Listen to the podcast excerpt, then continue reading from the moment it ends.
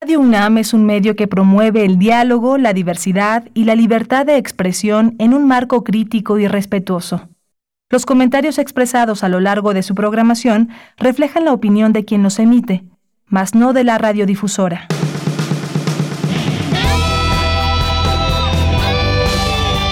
Prisma RU. Relatamos al mundo.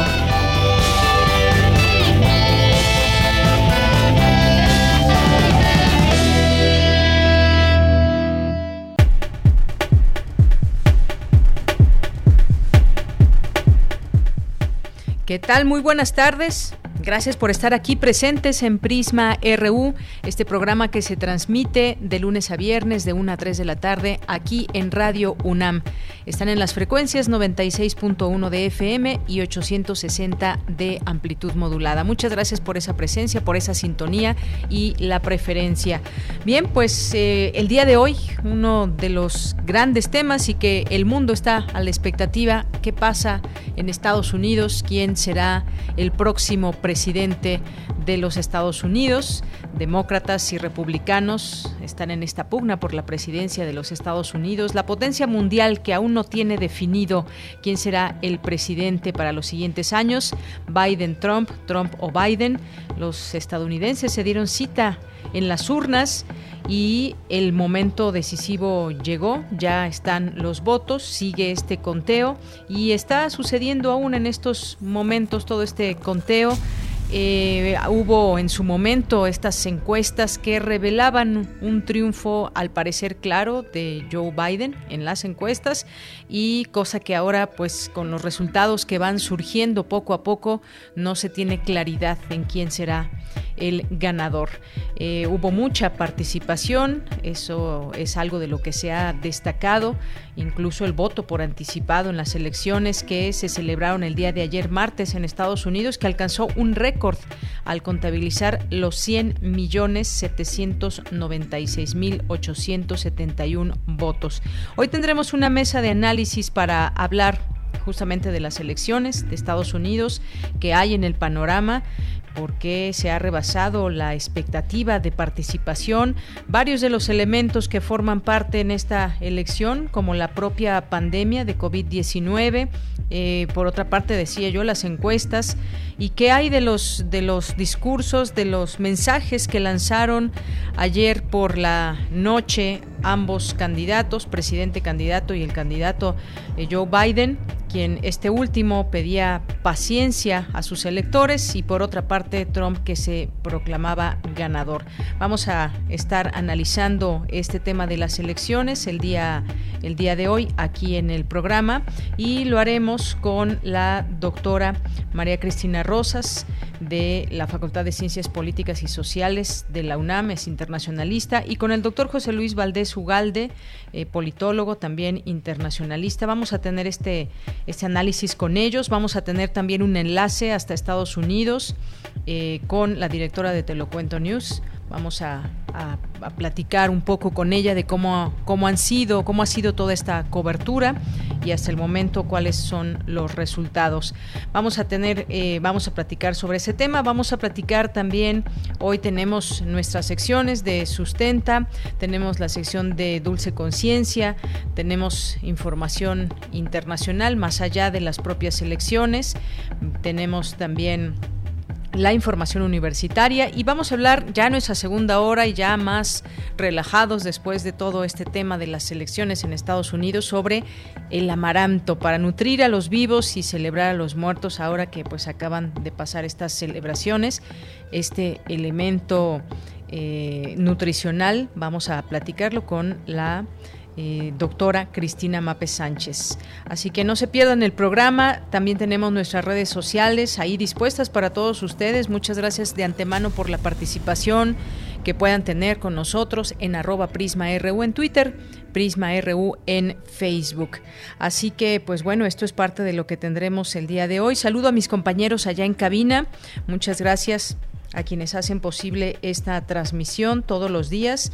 Así que, pues, eh, vamos a ir con todo esto que les menciono. Gracias a Daniel Olivares allá en la, en la, en la eh, en la realización, en la producción de este programa, a Denis Licea en la asistencia, a Socorro Montes en los controles técnicos.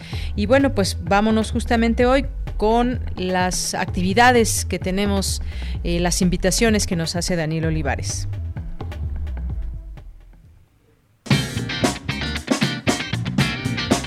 Hoy en la UNAM, ¿qué hacer y a dónde ir?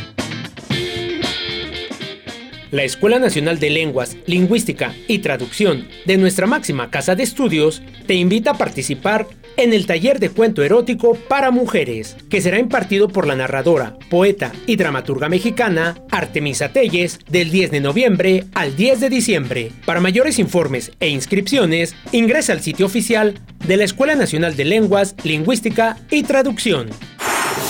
Si estás interesado en temas como la creación desde el ámbito de la discapacidad, Teatro UNAM te invita a participar en el seminario de la inclusión a la interpelación, escena, discapacidad y política, que se llevará a cabo del 30 de noviembre del 2020 al 8 de marzo del 2021. El cupo es limitado. Las inscripciones cierran el próximo 13 de noviembre.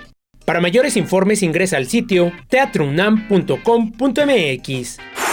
Recuerda que hoy y todos los días, la periodista Rosa Brizuela te espera en el programa de televisión La UNAM Responde, con información actualizada de la COVID-19 a nivel nacional e internacional, así como el análisis y recomendaciones por parte de expertos y especialistas de nuestra máxima casa de estudios. Sintoniza todos los días en punto de las 14.30 horas y en su repetición a las 18.30 horas la señal de TV UNAM por el canal 20.1 de televisión abierta. Mantente informado y recuerda, si aún te es posible, quédate en casa.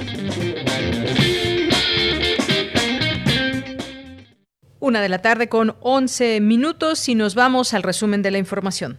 El resumen de este miércoles 4 de noviembre del año 2020 y en los temas universitarios inició operaciones la quinta generación del sondeo digital del cielo SLOAN. Los datos y observaciones astronómicas que se generen permitirán a los científicos un nuevo entendimiento del universo. La coordinación de plataformas oceanográficas de la UNAM celebra el 40 aniversario del primer buque oceanográfico El Puma. A 120 años de su nacimiento recuerdan a la duranguense Nelly Campobello, eh, primera mujer escritora de la Revolución Mexicana. En materia nacional, el presidente Andrés Manuel López Obrador dijo que espera que mediante la figura del criterio de oportunidad, Emilio Cebadúa, quien ofreció revelar el papel del exmandatario Enrique Peña Nieto y Rosario Robles en desvíos de recursos, aporte para que se pueda preparar o reparar más bien el daño en el llamado caso de la estafa maestra. Graciela Márquez Colín, secretaria de Economía, informó del lanzamiento de la décima edición del Buen Fin, cuya novedad es que durará dos semanas y tendrá medidas sanitarias debido a la pandemia de COVID-19. Un juez federal declaró inconstitucional la política de confiabilidad, seguridad, continuidad y calidad en el sistema eléctrico nacional, publicada el 15 de mayo por la Secretaría de la Secretaria de Energía Rosario Nale. Para mitigar los efectos de la pandemia por COVID-19, en comercios de la Ciudad de México, la Coparmex Capitalina propone una extensión temporal de impuesto del impuesto sobre nóminas por los próximos cinco meses. Y en materia internacional, el presidente de Estados Unidos, Donald Trump, denunció este miércoles un fraude electoral sin aportar pruebas y amenazó recurrir al Tribunal Supremo para detener el recuento de votos mientras su rival, el demócrata Joe Biden, pedía paciencia hasta tener los resultados, algo que puede llevar varios días. Bien, pues este 3 de noviembre la Secretaría de Salud reportó 938.405 casos positivos de coronavirus. 1.400, eh, reportó 938.405 casos positivos de coronavirus, 1.139.452 negativos y hasta el día de hoy se reportan 92.593 defunciones. Referente a la disponibilidad de camas, hay 28.000 839 en total, 19.407 disponibles, así como 9.432 ocupadas, que es el 33%. Camas con ventilador hay 10.298 en total, 7.604 disponibles y 2.694 ocupadas, que representa el 26%.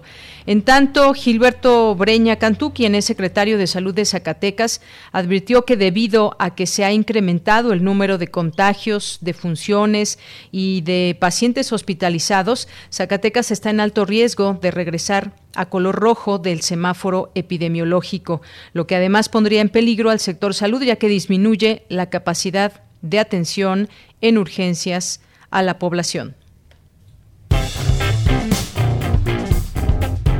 Campus RU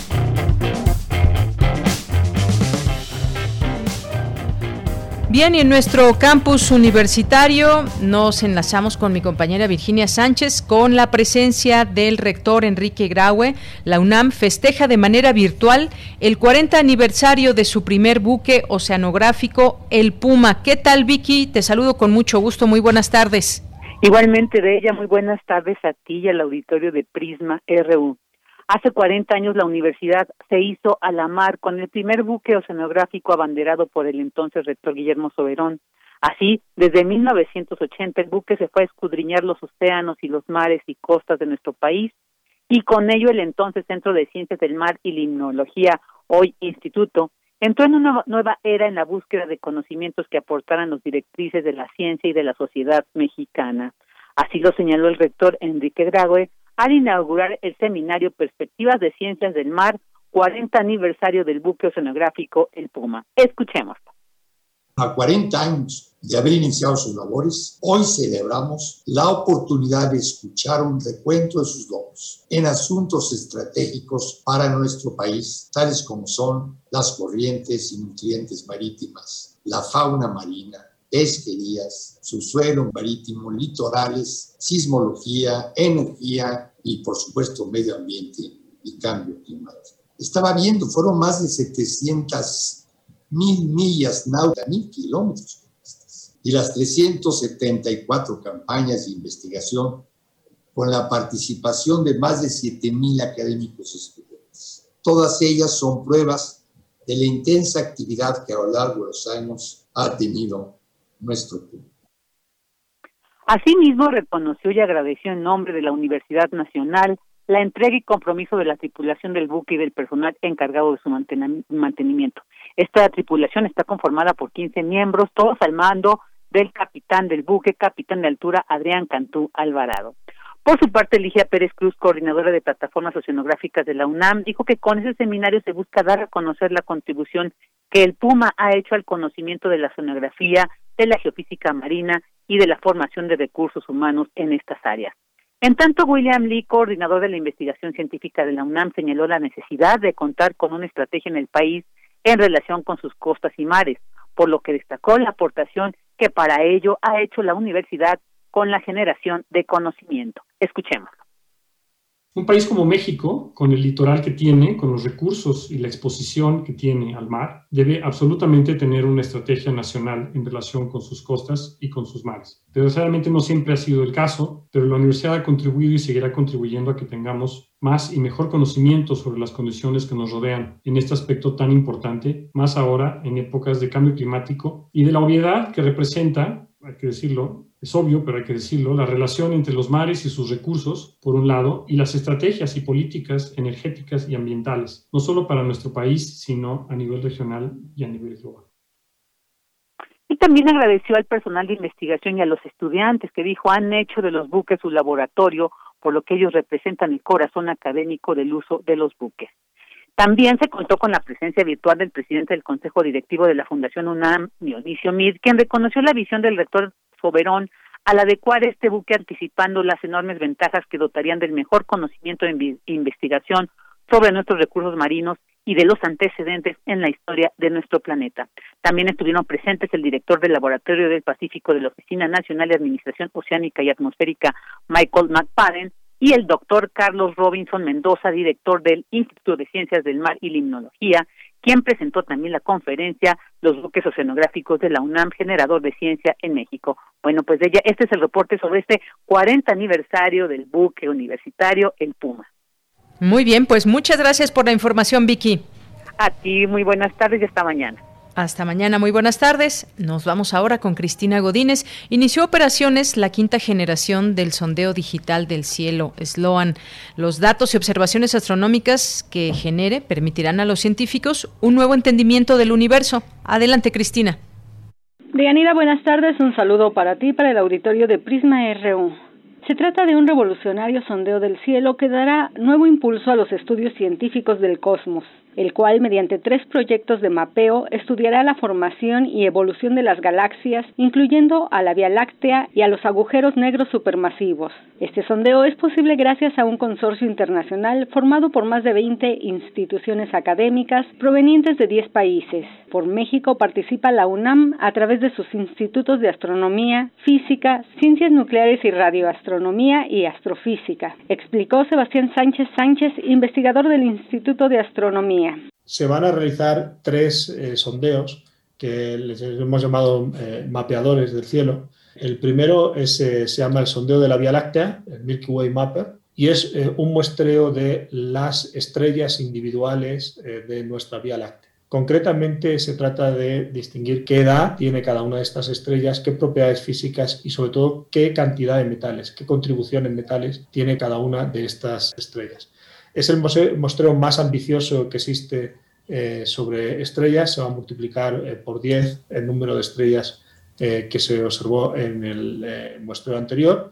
Esto implica llegar más profundo y encontrar tipos de estelares y distribuciones de estrellas que no conocíamos hasta ahora. Este va a intentar muestrear un tercio del plano de la galaxia. Hay parangón. Es muy difícil tratar de describir qué es lo que vamos a obtener porque va a ser un cambio cuantitativo y cualitativo. Los tres proyectos pilares llamados Mappers observarán más de 6 millones de objetos en el cielo y monitorearán cambios en más de un millón de estos a lo largo del tiempo. El investigador explicó que la nueva fase del sondeo será de seis años de toma de datos hasta 2026 con instrumentación novedosa de espectroscopía y participan Estados Unidos, China, Taiwán, Alemania, Reino Unido, Chile, Canadá, Israel, Holanda y México. De Yanir, este es el reporte. Buenas tardes.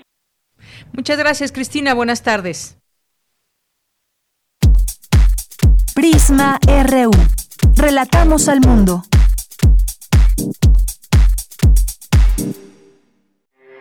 Porque tu opinión es importante, síguenos en nuestras redes sociales, en Facebook como Prisma RU y en Twitter como arroba PrismaRU.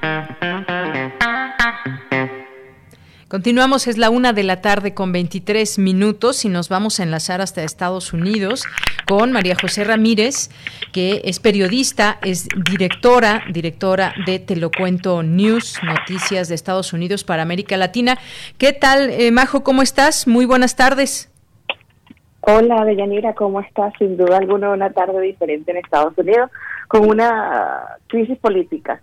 Eh, ya pasadas 24 horas de este proceso electoral, de que haya eh, de alguna manera comenzado este proceso electoral o en su recta final, pues aún no hay un, ganador desde el partido del eh, presidente Donald Trump y el mismo presidente Donald Trump ya están haciendo las demandas legales para impedir o para minimizar el conteo de votos que de alguna forma y de estos votos que, que están eh, yendo por correo, que fueron recibidos por correo, están eh, tratando de parar ese conteo que sin duda alguna favorece a John Biden. Eh, desde un principio se sabía que eso podía pasar y el presidente Donald Trump está contando con que eh, desde las cortes pueda eh, pues detenerse este conteo que a pesar de que sigue siendo muy reñida esta elección y que en este instante no se puede dar un ganador, en, algunos estados estaría favoreciendo ligeramente a John Biden. pareciera que pueden pasar varios días hasta que se sepa quién realmente se va a quedar en la Casa Blanca y que viene una batalla legal por eh, determinar pues cómo se va a hacer este proceso que de las cosas positivas que sí hay que de alguna manera destacar es la participación masiva del electorado, una cosa que no sucede eh, a este nivel en Estados Unidos de manera regular. Así es. Eh, Majo, pues esta elección, pues sin duda muy importante por todos los elementos que hay también. Están, está el mundo en medio de una pandemia. Estados Unidos tiene números muy críticos en este, en este sentido. Eh, digamos que lo que se está viendo, o esa, no sé si se le dé esa lectura entre los periodistas allá en Estados Unidos de la intención de Donald Trump de reventar la elección. Eh, yo no sé si la palabra, si, sería que reventar. Lo cierto del caso es que la pandemia ha hecho cambios y hizo cambios en muchos estados de la Unión Americana, eh, cambios que favorecieron al Partido Demócrata porque ayudaron con este proceso de que la gente votara. Estados que, y, y Donald Trump viene pues quejándose sobre lo que es el voto por correo desde que empezó el proceso él hablaba, y creo que esto eh, no mucha gente lo entiende, no sé si en México lo tengan claro, las diferencias entre lo que es el voto ausente y el voto por correo. Eh, Donald Trump explicaba que él apoyaba el voto ausente, pero que no estaba de acuerdo el voto por correo. A pesar de que son similares, es decir, el voto se va por el sistema de correo de Estados Unidos, la diferencia es que con el voto ausente usted tiene que dirigirse o la persona tiene que dirigirse hasta eh, el organismo electoral para exigir que quiere tener una boleta de ausente y así realizar su voto y enviarlo por correo. En el caso de lo que se lo conoce como voto por correo en Estados Unidos, eh, ellos, el, el sistema electoral estatal envía una boleta electoral a todos los electores registrados a sus casas y estos envían de vuelta esa boleta por correo. Esto era lo que Donald Trump hasta eh, estuvo peleando o al menos quejándose durante toda la elección y que en muchos casos ha podido estar eh, favoreciendo a John Biden. Sin embargo, hay que dejar claro que eh, es un país dividido y que incluso quien gane este proceso electoral va a tener una oposición fuerte porque eh, no, no estarían ganando con una amplia ventaja cualquiera de los dos. Efectivamente, pues ha sido una noche, una madrugada bastante larga. Las encuestas eh, daban una cierta ventaja a Joe Biden, cosa que pues en este momento no se ve con esa claridad que en su momento eh, señalaron las encuestas. Este también puede ser un punto importante. Sabemos también, pues, un sistema estadounidense en las elecciones, lo complicado quizás que puede llegar a ser. Incluso he estado escuchando la palabra obsoleto con distintos analistas al describir este sistema electoral estadounidense, pero pues todo está por verse. Eh, Majo, pues no sé, ¿qué más quieres agregar antes de despedirnos? Eh, pues, pues yo creo que dejar claro que va, que puede que pasen algunos días hasta que tengamos un resultado, eh, porque hay ciertos estados que han dejado claro que por lo menos el día de hoy eh, sus eh, organismos electorales no van a tener resultado, que hay que tener calma y paciencia, que vienen días complicados, que sin duda alguna hay que estar pendiente de lo que suceda también con las elecciones para la Casa de Representantes y el Senado, porque eso también puede variar la fuerza. Si los republicanos mantienen el Senado, así gane John Biden, van a tener una contraparte muy fuerte y va a ser poco lo que va a poder hacer, ¿ok? Si eh, lo ganan los demócratas o logran tener una ventaja, les va a ayudar si llegase en el caso de eh, John Biden a la Casa Blanca, pero si no, ellos estarían manteniendo se parece todo la Casa de Representantes, por lo que incluso gobernar para Trump no va a ser tan fácil, va a tener dificultades y como tú hablas, el tema de la pandemia va a jugar un papel fundamental porque venimos de un fin de semana y de unas elecciones que han movilizado a las personas masivamente y que va a complicar el tema de la pandemia indiscutiblemente en las próximas dos o tres semanas. Bien, pues ya veremos, los conteos siguen, no hay un claro ganador, se va viendo pues más o menos qué va sucediendo con eh, los estados, cómo van cambiando los números paso a paso. Pues yo te quiero agradecer muchísimo, María José Ramírez, este reporte desde los Estados Unidos. Con todo gusto, siempre que necesiten a la orden. Muchas gracias, hasta luego, un abrazo. Hasta luego. Muy buenas tardes, tardes y gracias a María José Ramírez, que es periodista y directora de Te lo cuento News. Vamos ahora pues a continuar, vamos a seguir platicando de este tema al análisis. Prisma RU. Relatamos al mundo. Tu opinión es muy importante. Escríbenos al correo electrónico prisma.radiounam@gmail.com.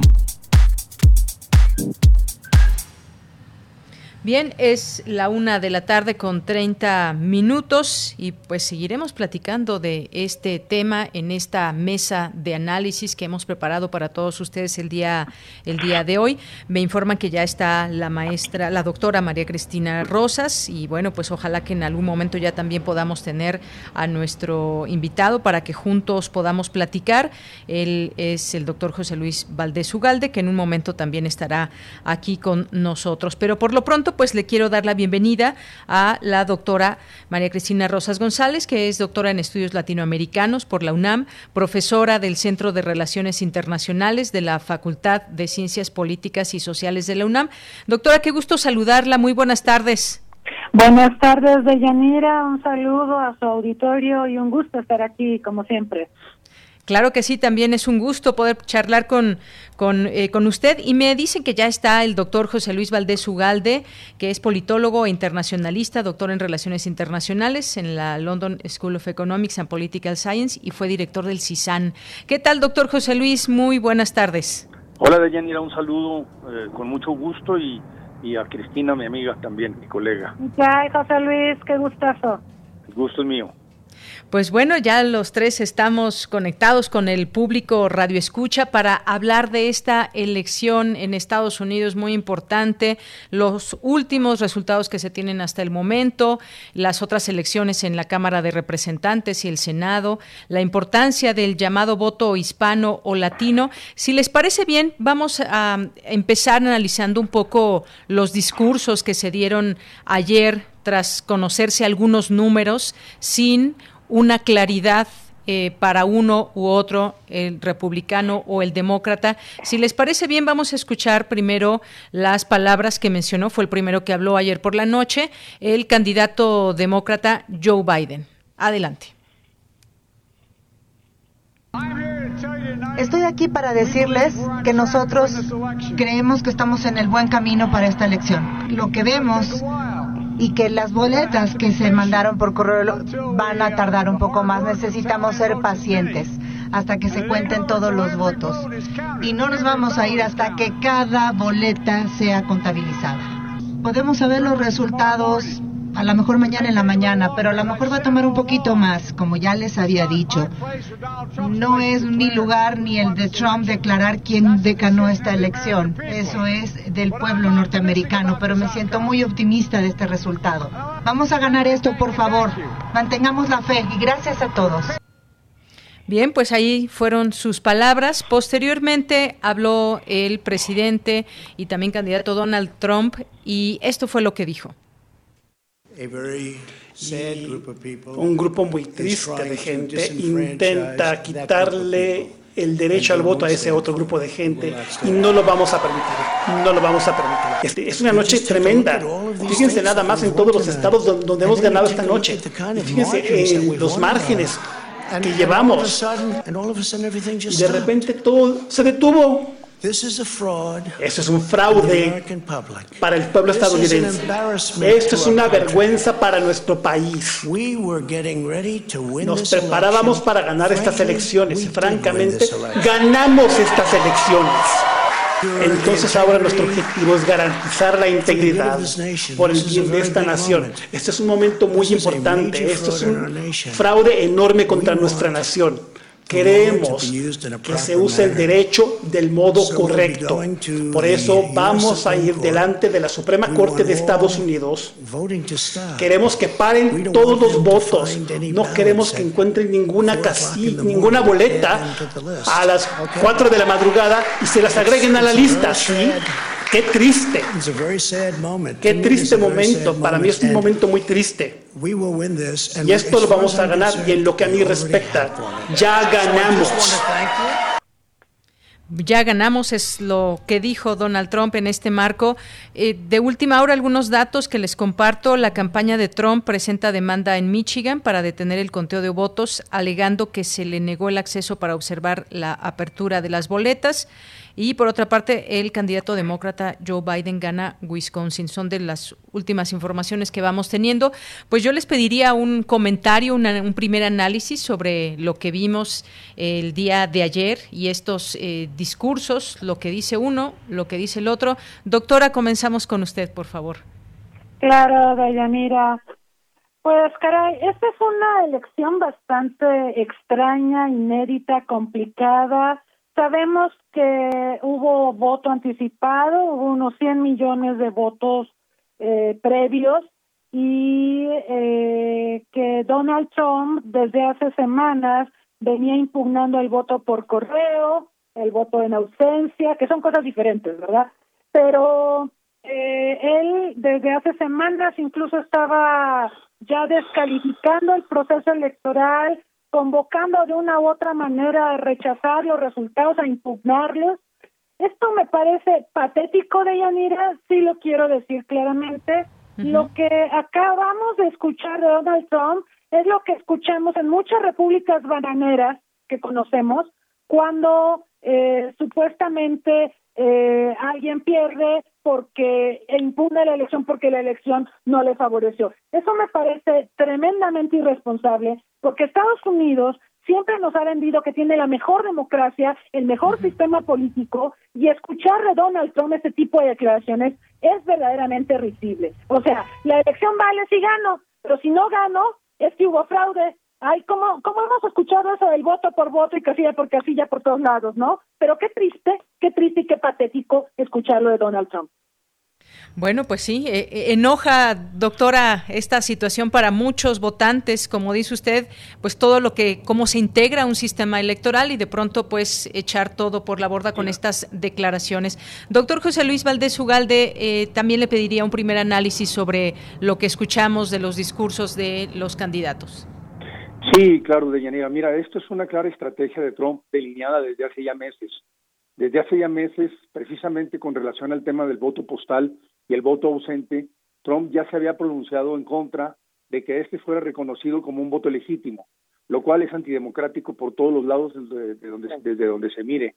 Eh, son votos reales, son votos de gente contante y sonante, gente que decidió, eh, sobre todo en el lado demócrata, los demócratas son más afines al voto postal, que los republicanos son más eh, propensos al voto presencial. Entonces, obviamente lo que ocurrió fue que lo que se empezó a contar en las casillas de estados críticos como Pensilvania, como, bueno, Wisconsin ya lo ganó Biden, pero como Michigan, por ejemplo, que también ahorita está en disputa, o Georgia, fueron los votos republicanos, precisamente los votos de los primeros, de los, de los participantes directos eh, presenciales.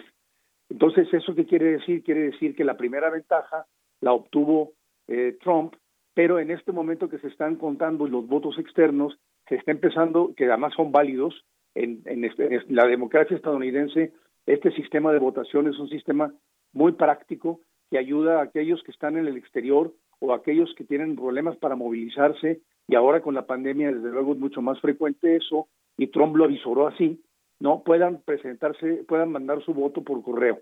Eh, ya habíamos visto desde que el, eh, desde que Trump y, sus funcionarios atacaron el United States Postal Service, el servicio postal de Estados Unidos, lo atacaron y no solamente eso, sino que lo dejaron cojo, sin ayudas extraordinarias para poder hacer que el voto se repartiera de manera eficiente y rápida.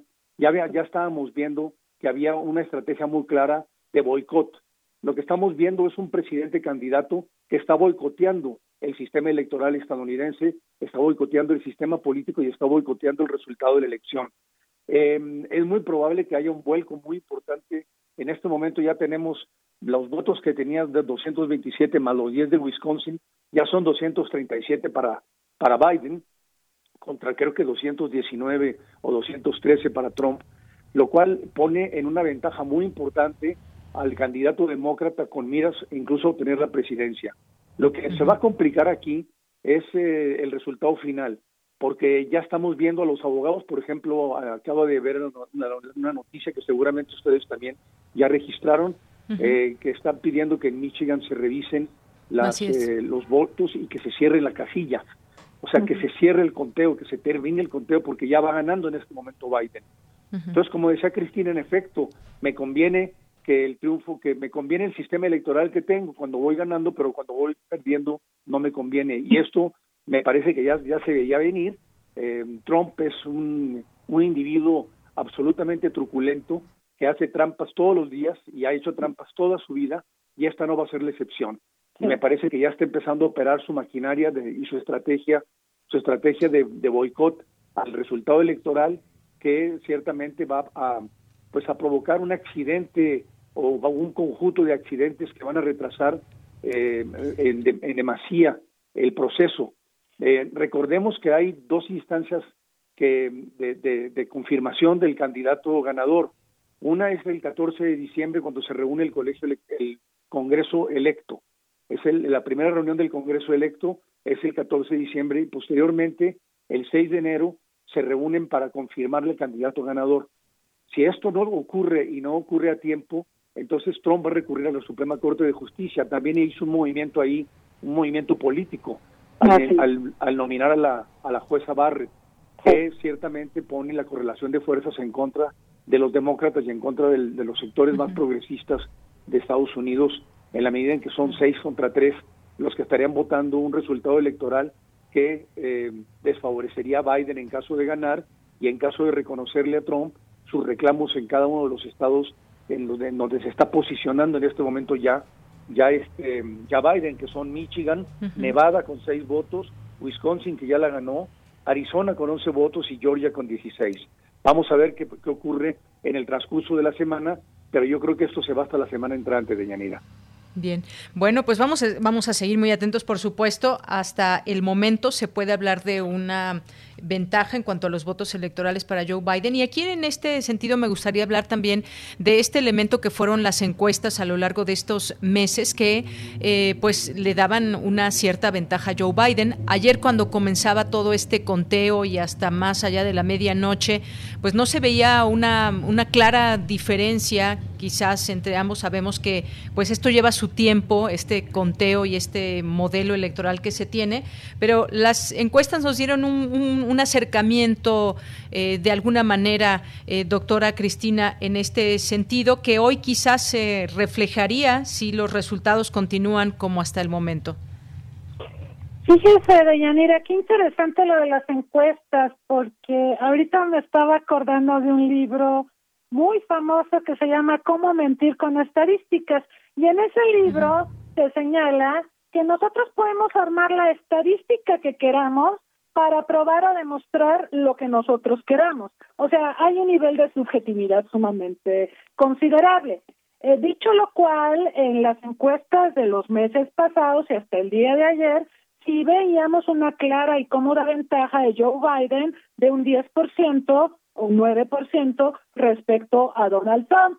Esperaríamos, esperaríamos que en la medida en que fluya la información, se cuenten los votos, que todavía falta falta como contar la mitad de los votos más o menos, ¿no? En promedio de desde desde lo que tenemos ahorita y, los votos por correo y, y, los de ausencia, pero eh, esperaríamos que se corroborara, pero eh, siempre hay sorpresas.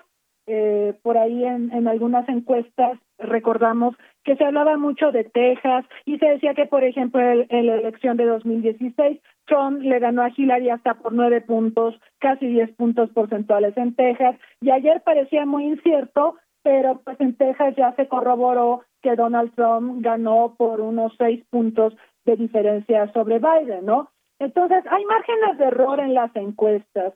Eh, yo creo que hay que tomarlas con todas las reservas del caso, pero eso en modo alguno de Yanira justifica la descalificación que está haciendo Donald Trump del proceso electoral. La verdad es que sí, estos estados como, como Wisconsin, como Michigan, como Arizona, como Nevada, pues ya están muy cardíacos, ¿no? Este, porque hay algunos casos en Michigan, estoy viendo que con el 96% de los votos eh, gana Biden o lleva una ventaja de Biden por 0.7%. O sea, es como por una nariz y, claro, esto da pie también a que a que Trump impugne. ¿Se acuerda que alguna vez conversábamos de que estas impugnaciones iban a ser más fáciles para Trump si la ventaja de Biden no era tan clara? O sea, si Biden tuviera una ventaja mucho más amplia, a Trump se le dificultaría impugnar, pero pues no es el caso, lamentablemente. Así es. Bueno, hace dos minutos está publicando aquí la agencia de noticias EFE. Dice, Biden se acaba de adjudicar los 10 delegados del estado clave de Wisconsin, mientras que Trump ha sumado el único delegado del segundo distrito de Maine. Bueno, pues eh, van a ir surgiendo los datos minuto a minuto.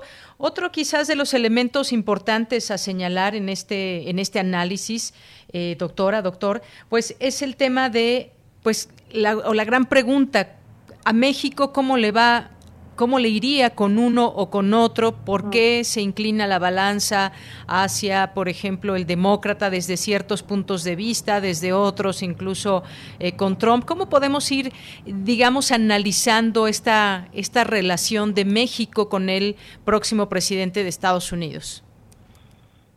Bueno, doctor.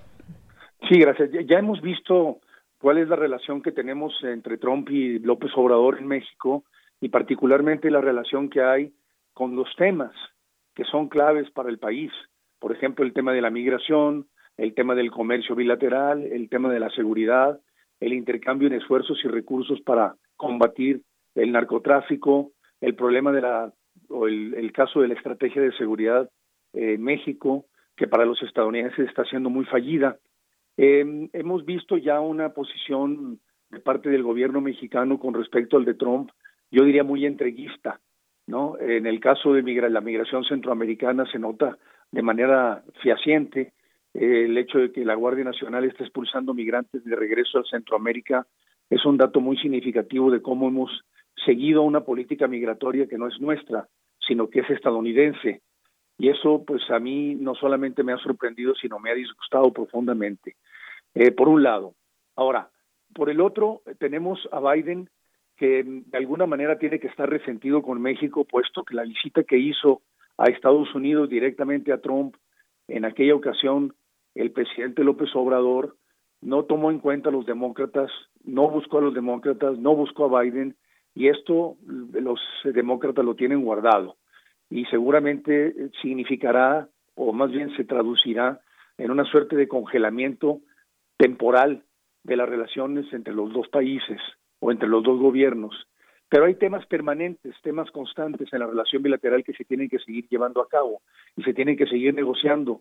Entonces, sobre esa base, yo creo que a México le convendría mucho más un presidente como Biden con quien se pueden hablar las cosas. Es un presidente, sería un presidente preocupado por el tema de la migración. Ya hemos visto ya que anunció una reforma migratoria muy significativa, puesto que está incluyendo prácticamente a los 11 millones de indocumentados que tenemos en Estados Unidos. Esto es un gesto con relación a México bastante interesante que pondría sobre la mesa la necesidad de que México fuera recíproco en negociaciones sobre el tema de la seguridad fronteriza, el tema del narcotráfico, el tema del lavado de dinero y el tema de la exportación de drogas a Estados Unidos. Entonces yo veo que sería más de lo mismo con Trump, y sería un cambio significativo con Biden eh, sobre temas importantes. Ahora, en, el tema de comercio, los demócratas han sido, mucho más proteccionistas y mucho más reticentes que los que los republicanos y se tienen guardada eh, Nancy Pelosi ya lo dijo la jefa del Congreso que tienen guardado ahí el asunto de la reforma laboral para que México la implemente de manera integral de tal manera en que los trabajadores puedan recibir los beneficios justos que por ley les corresponden. Entonces, por ahí va a venir una negociación fuerte del, del TEMEC y esto implica que México va a tener seguramente que ceder espacios, más espacios de los que ya se dio, lo cual pues no es una buena noticia. Pero en los otros frentes me parece que por lo menos vamos a poder razonar. Con Trump no se podía razonar, con Trump había que acatar. Bien, pues muchas gracias, doctor. Me gustaría escuchar su opinión también, doctora, en este sentido, porque pues ha leído uno también muchísimas cosas de parte de, analistas, a ver quién le, con quién le puede ir mejor a México.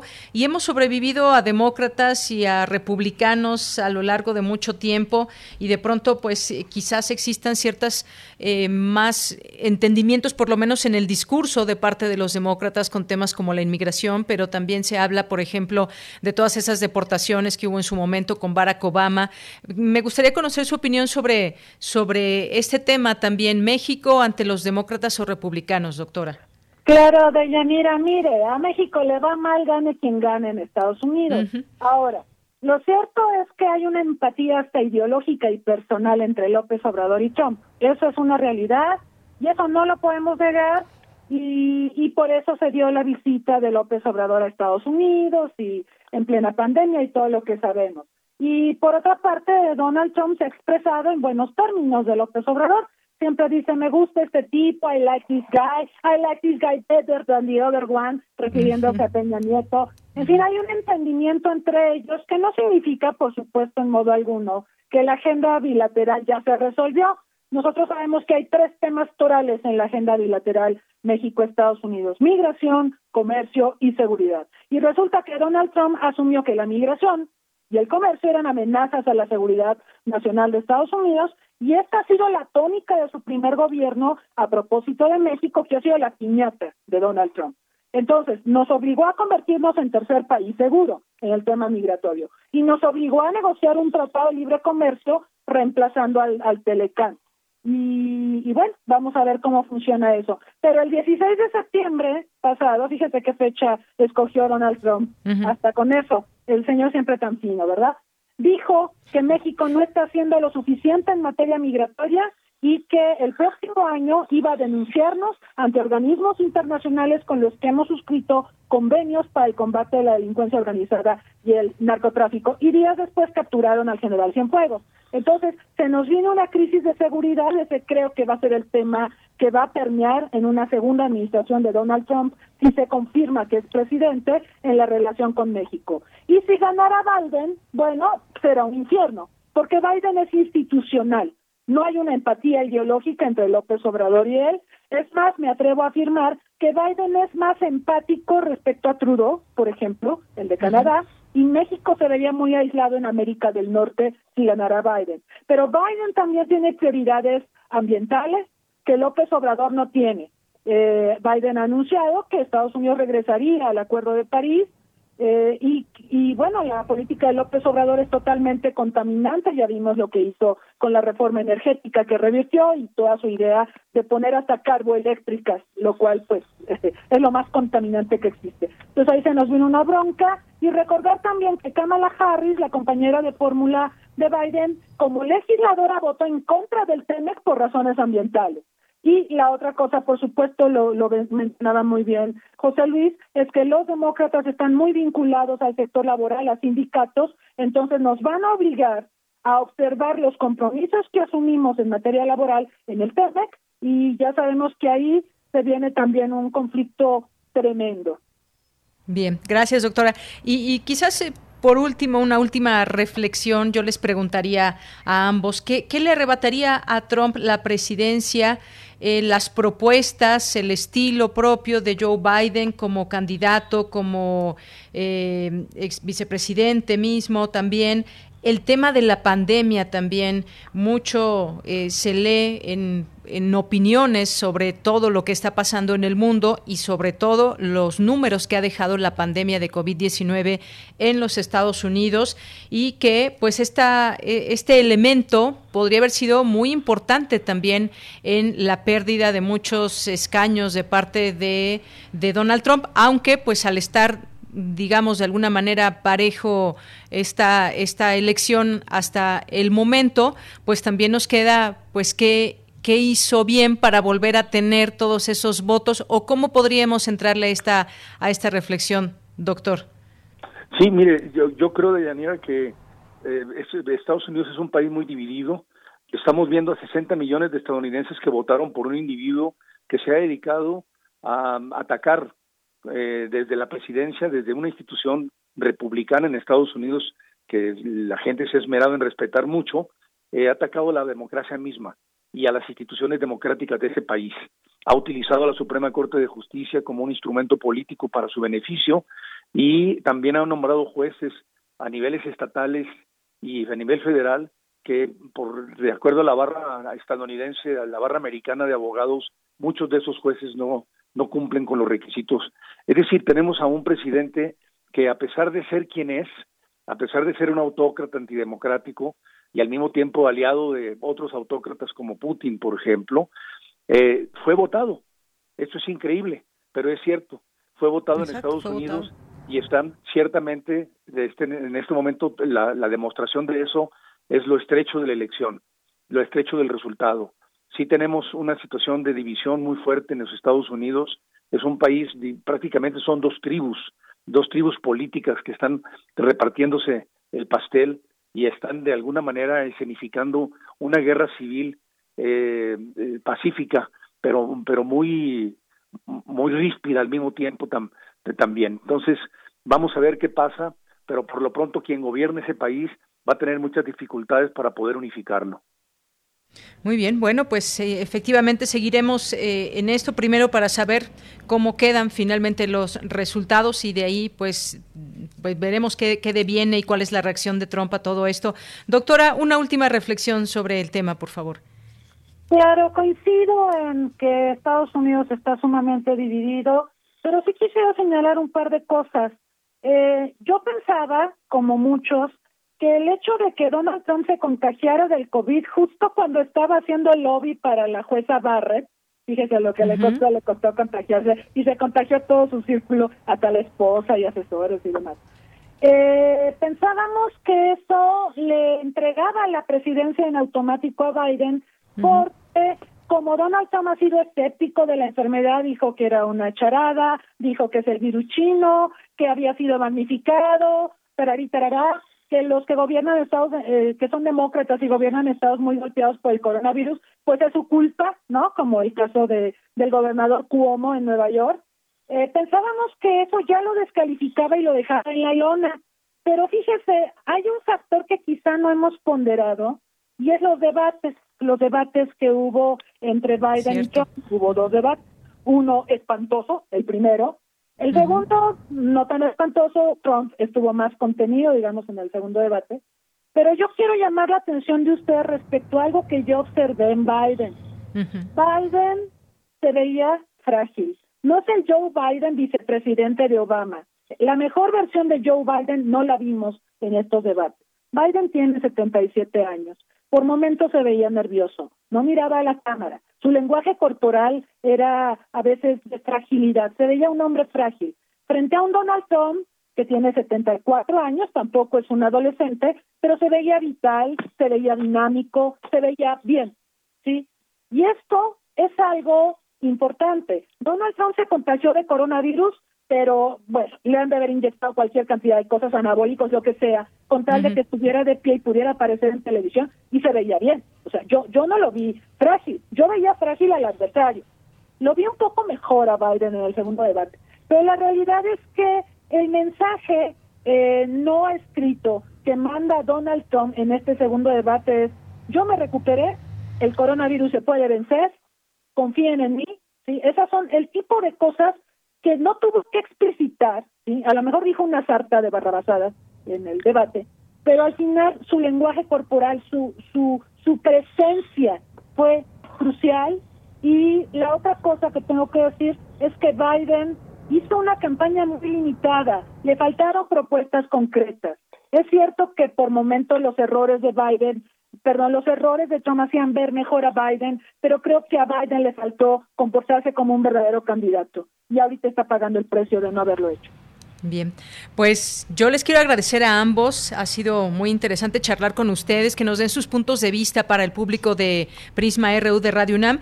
Eh, les comento, acaba hace unos minutos de tuitear Kamala Harris y dice, eh, lo traduzco como Joe Biden dijo anoche, no nos corresponde a nosotros ni a Donald Trump declarar al ganador de esta elección. Los votantes decidirán. Y en el mapa, pues con esto nos despedimos. Hay 270 votos por, ganar y hasta el momento en estos votos electorales Joe Biden tiene 248 y Donald Trump 214. Bueno, pues les quiero agradecer mucho. Gracias por haber estado con nosotros, eh, doctora Cristina Rosas, doctor José Luis Valdés Ugalde. Muchas gracias, Deyanira. Gracias, Deyanira. Saludos. Saludos a ambos. Muchas gracias y buenas tardes. Gracias por estos minutos de su tiempo para analizar las elecciones en Estados Unidos y estos eh, resultados que se tienen hasta el momento, lo que se prevé pueda suceder con Donald Trump y las declaraciones que ha estado haciendo desde ayer por la noche, declarándose ganador y ahora pues eh, con esta postura de impugnación. Vamos a ver, todavía esto no ha terminado. Son las dos de la tarde, vamos a hacer un corte en estos, en estos momentos y regresamos a la segunda hora de Prisma RU.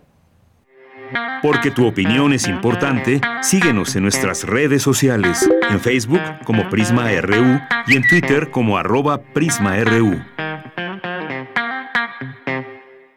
Hola, ¿qué tal? Soy Fernando Iwasaki y estoy en descargacultura.unam. Dale al botón.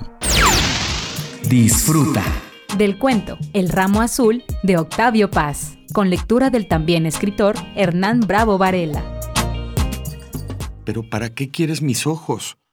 Es un capricho de mi novia, quiere un ramito de ojos azules, y por aquí hay pocos que los tengan. Mis ojos no te sirven, no son azules, sino amarillos. Respira un momento y escucha. www.descargacultura.unam.mx Gracias. A ti que a pesar del peligro estás en el hospital luchando contra este virus. Que dejas a los tuyos en casa para ir a cuidar a los que están enfermos. Aun cuando te mandan a la guerra sin fusil. Que superando carencias, miedo y cansancio, curas, atiendes, animas, limpias. Porque tú haces funcionar al sector salud de México y lo entregas todo por tu vocación y tu amor a este país. De corazón a corazón, muchas, muchas gracias. PRD, la verdadera opción de la gente. Total, voy a ser policía. Le saca uno la verdad a las personas, como sea, de guacanazos, a meterles la macana eléctrica. Éramos los halcones. Creí que era un bebedor social y que podía dejar de beber cuando yo quisiera, ¿no? Y no fue así. Perder familia, tocar un fondo de sufrimiento muy cabrón, de esos delirios visuales, ver cómo me comían las arañas, los alacranes. El mundo de las drogas no es un lugar feliz. Busca la línea de la vida, 800-911-2000. El distanciamiento social y el aislamiento son medidas necesarias para los tiempos que vivimos. Y donde el ocio aparece, la cultura llega a sanar. Cultura UNAM pone a tu disposición el programa Cultura UNAM en casa, una programación variada de actividades a distancia, a las cuales puedes acceder por distintos medios digitales, artes visuales, música, danza, teatro, cine, literatura, cursos, talleres y más. Busca las distintas opciones que hemos preparado para ti en TV UNAM, Radio UNAM y en culturaunam.mx.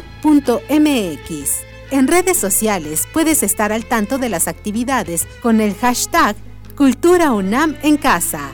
Fomentamos el acercamiento social frente al distanciamiento físico. Cultura UNAM.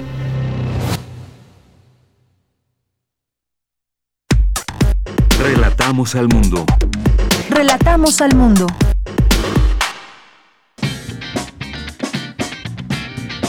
Mañana en la UNAM, ¿qué hacer y a dónde ir?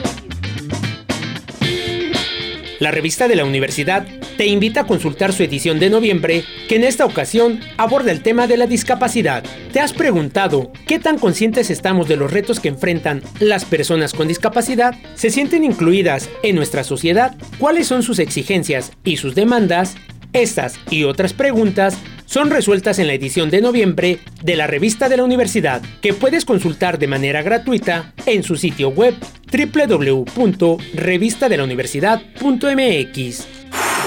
No te puedes perder la inauguración del coloquio Renglones Torcidos de la edición, que contará con la participación del doctor Jorge Volpi, coordinador de difusión cultural de la UNAM, y Socorro Venegas, directora general de publicaciones y fomento editorial. La cita es mañana jueves 12 de noviembre, en punto de las 12 del día, en el canal de YouTube de Libros UNAM.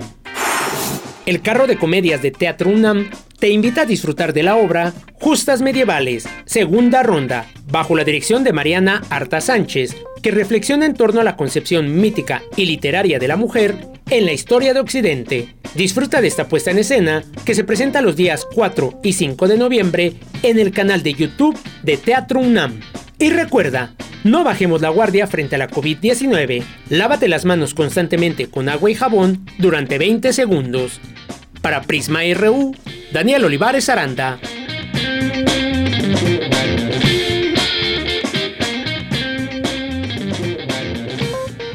Dos de la tarde con cuatro minutos. Estamos de regreso aquí en Prisma RU en nuestra segunda hora de información para todos ustedes que nos sintonizan en el 96.1 de FM y 860 de AM, así como en www.radio.unam.mx. Les seguimos acompañando aquí con muchísimo gusto, recibiendo sus mensajes en este, en este día, en este miércoles 4 de noviembre del año 2020, con el gusto de siempre y pues agradecemos aquí justamente estos mensajes. Andrés Mar nos acaba de escribir, eh, ella y su hermana nos mandan muchos saludos, saludos sonoros a todo el equipo de Prisma RU. Muchas gracias, Andrea.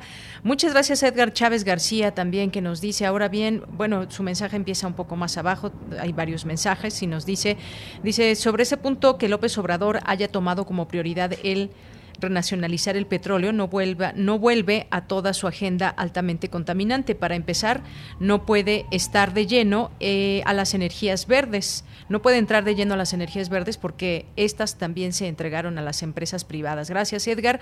Continúa y nos dice, y tampoco significa que no vaya a entrar a negociaciones internacionales en materia ambiental. Lo que nunca dicen, eh, como, eh, dice como, esta que entró, es que este gobierno entró a los objetivos para el desarrollo sostenible 2030, por ejemplo. Muchas gracias, Edgar. Y dice, ahora Biden, ahora Biden podrá decir misa y que volverá a integrar a Estados Unidos al Acuerdo de París y la manga del muerto.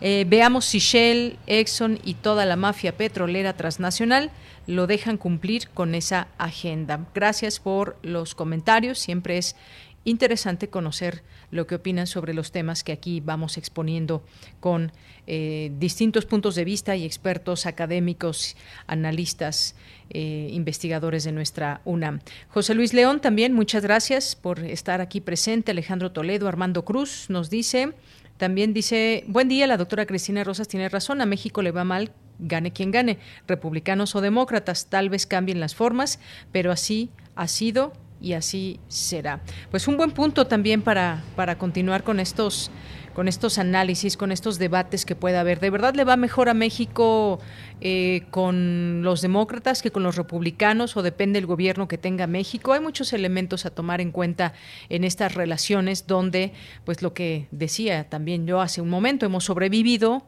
a gobiernos republicanos, gobiernos demócratas y pues a final de cuentas México tiene eh, aún muchos de los problemas que son parte de una agenda bilateral que no se ha logrado concretar en muchas ocasiones porque parece ser que Estados Unidos pues simplemente no le importa México y que pues muchos aún siguen viéndolo como el patio trasero de su casa. Eh, gracias Armando Cruz, gracias eh, Edgar Chávez aquí de nuevo. También nos dice em, César Soto, ánimo y calma, eh, doctora Cristina, más probable la impugnación electoral está perfilado y dirigido donde resolverá la Corte Suprema de los Estados Unidos de Norteamérica. Habrá que esperar. También Edgar nos dice además que Trump descalifique el sistema electoral que le dio el triunfo la vez pasada será una vergüenza para los estadounidenses, no para nosotros. Quizá algunos mexicanos se dejen engañar por la propaganda estadounidense, pero no todos lo hacemos. Bueno, pues aquí está también está este comentario. Eh, Adrián Chalaolú nos dice, De acuerdo, desafortunado comentario prejuicioso y visceral en comentario parece incluir a México en esta categoría. Eh, gracias a David García, gracias eh, también a Guerrero, a Jorge Fra, muchas gracias también. Eh, a ver quién más escribe por aquí. Eh, bueno, pues ambos doctores que estuvieron aquí con nosotros también, Mario Navarrete Real, sintonizando en su radio el 96.1, muchas gracias, Gabriela Luna, eh, muchas gracias también al doctor Mau Rodríguez, a Cronos, Juan Mario Pérez, don eh, Chávez, a todos ustedes. Los seguimos leyendo por aquí con, muchas, con mucho gusto, con mucha atención y les mandamos saludos desde aquí. Vamos ahora a la información. ¿Recuerdan a Nelly Campobello? primera mujer escritora de la Revolución Mexicana. Adelante, Cindy. Latente la inquietud de mi espíritu amante de la verdad y de la justicia, humanamente hablando me vi en la necesidad de la Revolución Mexicana. Francisca Ernestina Moya Luna, mejor conocida como Nelly Campobello, publicó en 1931 Cartucho, un texto que originalmente contenía 33 relatos breves que registran diversos acontecimientos que tuvieron lugar en la región de Parral, Chihuahua, en la época más violenta del enfrentamiento armado de la Revolución Mexicana. En entrevista para Radio UNAM, Flor García Rufino, de la Universidad Autónoma de Chihuahua y coautora junto con Jesús Vargas de la obra Francisca Yo, señaló que los relatos que escribe Nelly en Cartucho, Las manos de mamá y apuntes sobre la vida militar de Francisco Villa son testimonios basados en personajes de la vida real. Pero además era la mirada de la niña y la adolescente que testificó muchos de los episodios de la, de la revolución en un lugar en donde fue muy cruenta la guerra para Chihuahua. Una aportación que hace Nelly es que ella rescata a estos personajes anónimos de la revolución. Eh, casi todo lo que se conocía pues estaba enfocado a lo que eran los líderes ellos les toca ver, percibir desde otro lado la, la revolución. A la hora que había herido, la madre acudía y las vecinas y a la niña también la llevaba a que ayudara a atender a los heridos. Ellos ven al pueblo, a los jóvenes que están ahí, que ellas conocieron.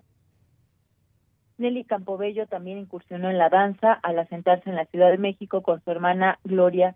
Fundaron a lo que la postre sería la Escuela Nacional de Danza. Cabe recordar que el presidente Lázaro Cárdenas confió a Nelly Campobello la elaboración de una coreografía para conmemorar por medio de su representación la Revolución Mexicana. De dicha enmienda surgió el ballet 3030. En la pieza participaron niños que representaban al pueblo, mientras que la propia Nelly a la Revolución.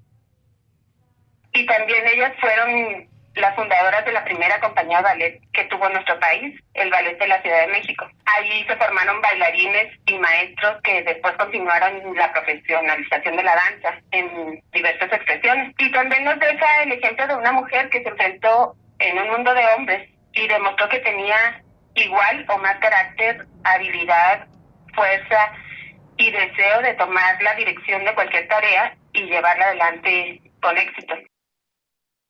Deyanira, el Instituto Nacional de Estudios Históricos de las Revoluciones de México y el Instituto Nacional de Bellas Artes y Literatura organizaron el foro virtual Narraciones Revolucionarias Nelly Campobello a 120 años de su nacimiento, que se llevará a cabo este miércoles a las 17 horas por las plataformas de redes sociales del INER.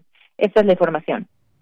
Muchas gracias, Cindy. Muy buenas tardes. Vamos ahora, vamos ahora con mi compañero Daniel Olivares, que hoy en Sustenta nos hablará de recomendaciones prácticas para la instalación de tu propio huerto urbano en casa. Adelante.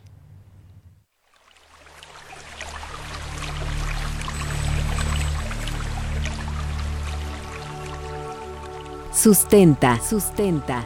Innovación universitaria en pro del medio ambiente.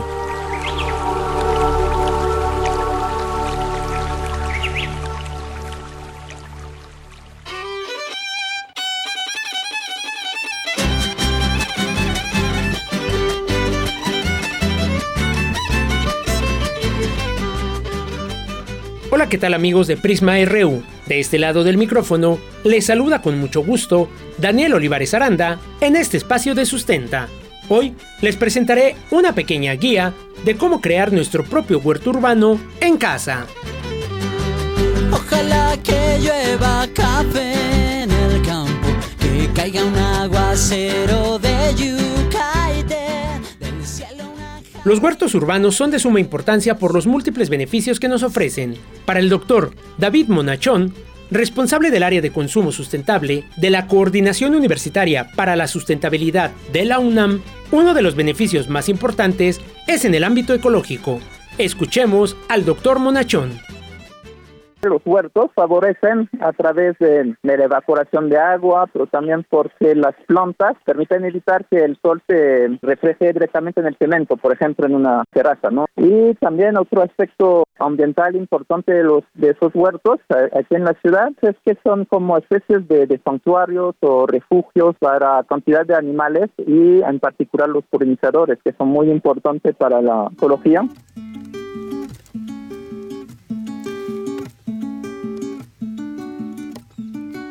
Para el doctor Monachón, los huertos urbanos se pueden instalar en cualquier ciudad del mundo. Si deseas instalar tu propio huerto urbano, la Secretaría del Medio Ambiente de la Ciudad de México cuenta con una guía en su sitio web que te ayuda a iniciar tu propio huerto. Aquí te presento algunas de sus recomendaciones.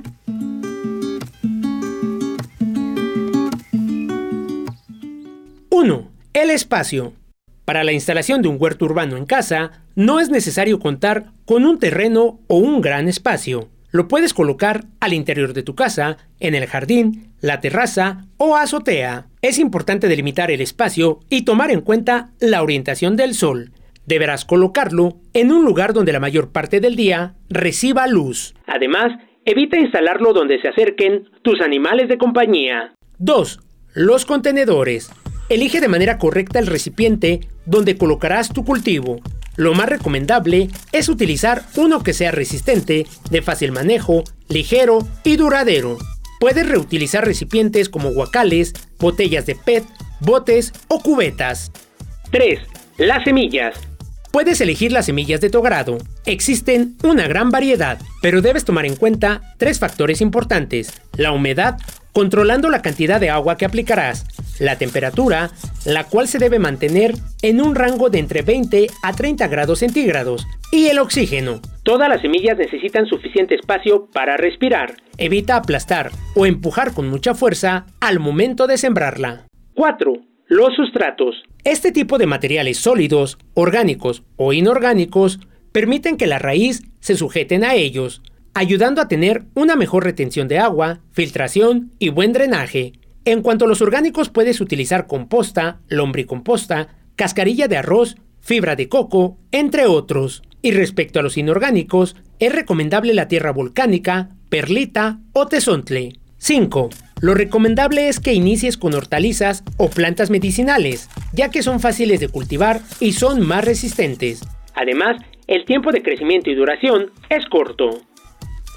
6. Algunos de los cultivos que mejor se adaptan al huerto en casa son rábano, cebolla, lechuga, zanahoria, tomate, berenjena, pimiento, pepino, espinaca, haba, fresa y ajo. Recuerda que los cultivos requieren diferente cantidad de sol. Por ejemplo, los que necesitan más exposición a la luz son ajo, alcachofa, brócoli, calabaza, cebolla, fresa, pepino, tomate y perejil. Los que no requieren tanta luz solar son apio, col, espinaca, lechuga y rábano, por mencionar algunos. Puedes sembrar también jitomate, pimiento, espinaca, chícharo, frutos de gran tamaño como papaya y sandía, así como plantas aromáticas, algunas especies de chile y hasta mazorcas de maíz. Si deseas más información acerca de la instalación de huertos urbanos en casa, puedes consultar la guía de la Secretaría del Medio Ambiente de la Ciudad de México, disponible en www.cdma.cdmx.gov.mx o bien puedes consultar el sitio oficial del Huerto Tlatelolco en www.culticiudad.org o del Huerto Roma Verde. Lo encuentras como huertoromaverde.org.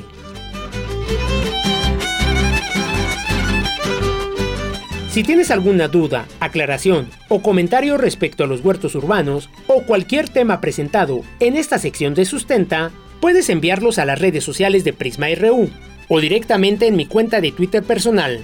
Me encuentras como arroba Daniel Medios TV. Ojalá que llueva café caiga un aguacero de yuca y del cielo una Para Radio UNAM, Daniel Olivares Aranda.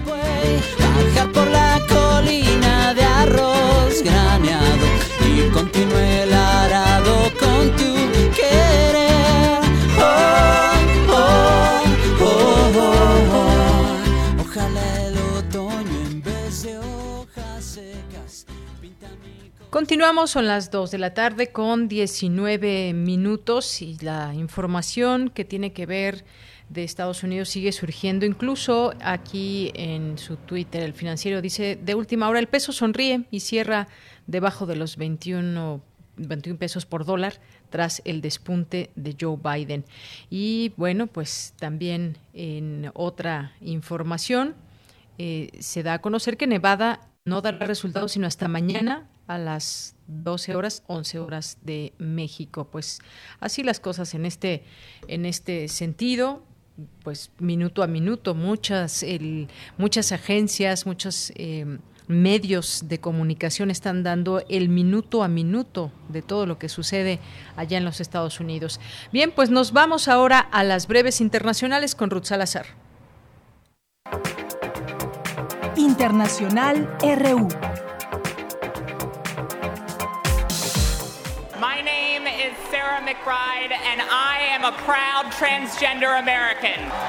La demócrata Sarah McBride del distrito de Delaware se convertirá en la primera senadora estatal transgénero en la historia de Estados Unidos. La victoria de McBride generó entusiasmo entre la comunidad LGBT puesto que considera que desde su nueva posición puede ayudar a proteger y defender los derechos de sus miembros.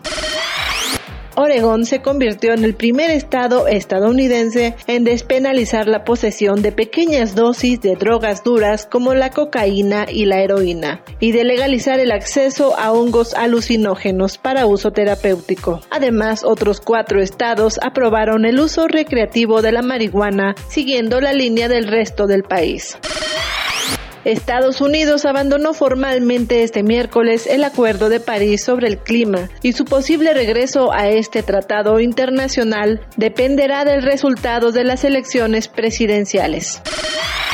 Italia ha decretado el confinamiento domiciliario para doblegar la curva de contagios de coronavirus en algunas regiones del país y ha extendido el toque de queda en todo el territorio italiano de las 10 a las 5 horas. Solo se podrá abandonar el propio domicilio por motivos de necesidad, trabajo o salud.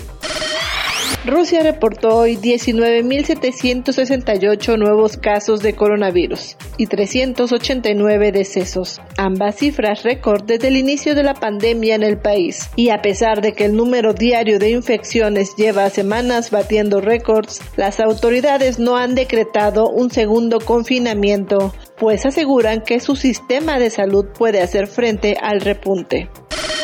En Sri Lanka, 100 ballenas piloto de aleta corta fueron rescatadas luego de que quedaran varadas en las playas de Panadura. Así lo informó la Marina del país asiático.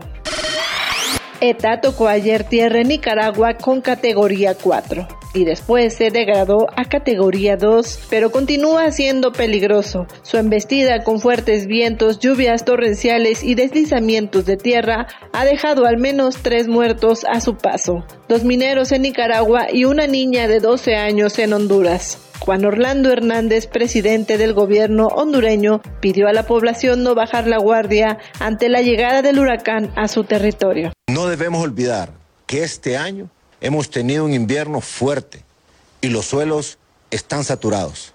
La tierra está cargada de agua, lo que aumenta mucho el riesgo de inundaciones, derrumbes y otro tipo de tragedias. Prisma RU. Relatamos al mundo.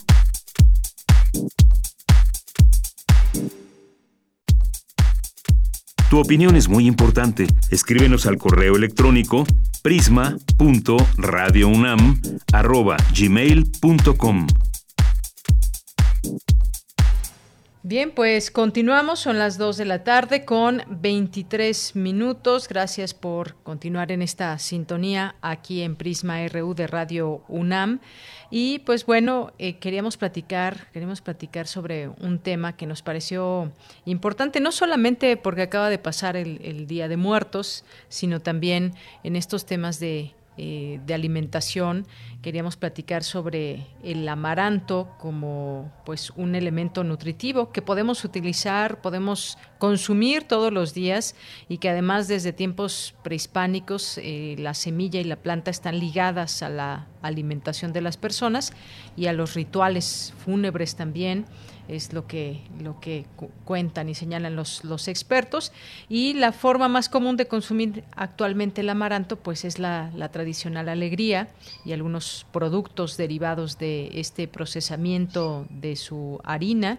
Sin embargo, la planta y sus semillas tienen aplicaciones también diversas que van desde colorantes hasta, eh, pues es parte de la ofrenda ritual del Día de Muertos. Si ustedes hicieron su altar, pues seguramente muchos de ustedes eh, agregaron amaranto también a esta eh, a estos elementos alimenticios. Y bueno, pues eh, en otro momento ojalá que podamos podamos platicar con la doctora Cristina Mape Sánchez. No sé si nos vaya a, contestar el día de hoy, pero bueno, pues voy un poco platicando sobre este, sobre este tema. Ella es investigadora del Instituto de Biología de la UNAM y es especialista en amaranto. Por eso es que la buscamos y queremos conversar con ella porque pues habla de, de varios productos que se generan con esta semilla con esta semilla y ya está en la línea telefónica, lo cual me da muchísimo gusto.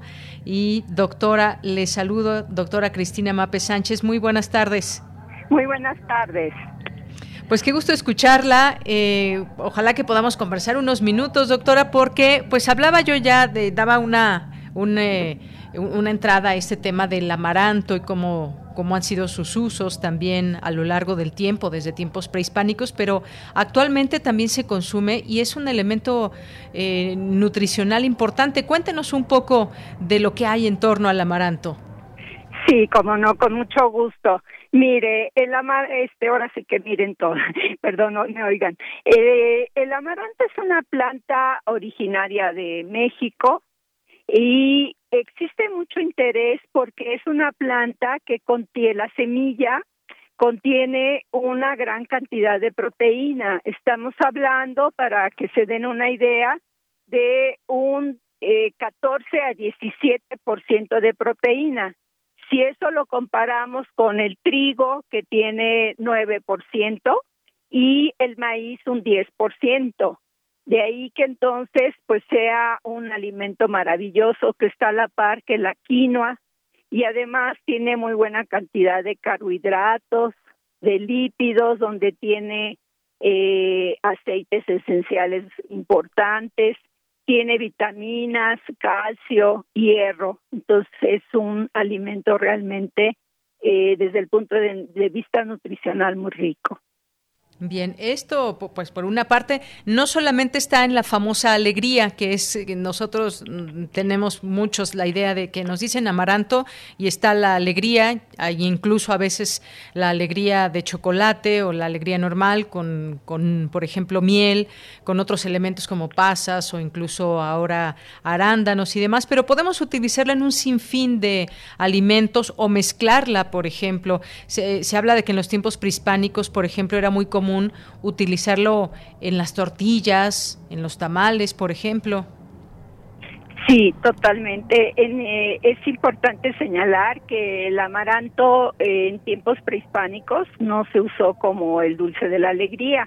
El dulce de la alegría surge alrededor del siglo XVII eh, y antes nuestros antepasados la, lo consumían en tortillas, atoles, tamales y posteriormente se inicia entonces la elaboración del dulce de alegría. Pero como dice usted, pues tenemos un sinnúmero de, de formas para prepararlo, donde la harina juega un papel muy importante, incluso es mucho más eh, bueno tenerla en casa, ya que la podemos utilizar de diferentes maneras, en pasteles, en, en toda una serie de, de otros alimentos, como serían también la elaboración de tamales, eh, también se pueden hacer este tortillas, eh, patillas para eh, los niños recién nacidos, en fin, hay un sinnúmero de formas de prepararlo y entonces es importante que pues no lo consumamos nomás como el dulce de la alegría, aunque bueno, si uno en la mañana tiene a la mañana tiene uno hambre, pues toma eh, comer una alegría eh, resulta que eh, quita el hambre y además es muy sabrosa, entonces es importante también poder consumirla de esa forma, ¿no? Y también decir que el amaranto pues no solo se utiliza las semillas, sino también los famosos entonces son las hojas que se pueden consumir eh, generalmente herventadas y me, ya después eh, que una vez esta agua se pueden entonces preparar con chile. Doctora sí. Doctora ah como creo que estaba apretando algunos botones de su teléfono y se escucha. Ah perdón no no se preocupe. Sí nos decía doctora. Sí estaba hablando entonces que también aparte de la semilla se pueden usar hojas del amaranto donde eh, reciben el nombre de quintoniles y tenemos también diferentes especies en México, donde los quintoniles son una clase de quelite eh, y bueno, se pueden preparar en la comida, ventadas y después guisadas o fritas con un poquito de eh, cebolla y chile. Entonces también son una fuente muy importante de vitamina A, de vitamina C, de calcio, de hierro. Bien, pues son muchas eh, formas de cómo utilizarla. Incluso quizás hasta podemos inventar algunas, ponerlo en lugar de, de cereal con, saturado en azúcares y demás o elevado en estos azúcares, podemos ponerle amaranto y tomarlo como si fuera cereal. Podemos utilizarlo incluso, por ejemplo, si hacemos unas tortitas de papa, por ejemplo, unas tortitas de espinaca, ponerle un poquito de, amaranto y el sabor pues seguirá siendo bueno. Incluso este, se pueden hacer los chiles rellenos con el amaranto reventado. Se puede hacer una ensalada donde también le agregamos el, el grano reventado. Y bueno, pues esto hace que se enriquezca cualquier platillo, ¿no? Así es. Y bueno, hay, distintos, eh, varios estados de la República Mexicana donde se, se, utiliza más, se utiliza más el amaranto por alguna razón como elemento nutricional o parte de su alimentación. ¿Cuáles nos puede mencionar, doctora? Sí, el amaranto se cultiva en varios estados de la República, siendo ahorita Tlaxcala el, el estado donde se produce o se siembra en mayor cantidad, pero también Puebla, eh, aquí alrededor de la Ciudad de México, el Estado de México, incluso ha sido introducido a algunos estados como es Oaxaca, eh, Guanajuato, eh, San Luis Potosí, entonces, eh, pues eh, realmente tenemos una buena producción de amaranto. Y decir que el amaranto se encuentra adaptado a diferentes condiciones eh, ambientales, de ahí que tengamos también una diversidad muy alta que hace que se adapte a lugares de clima semitropical o templado.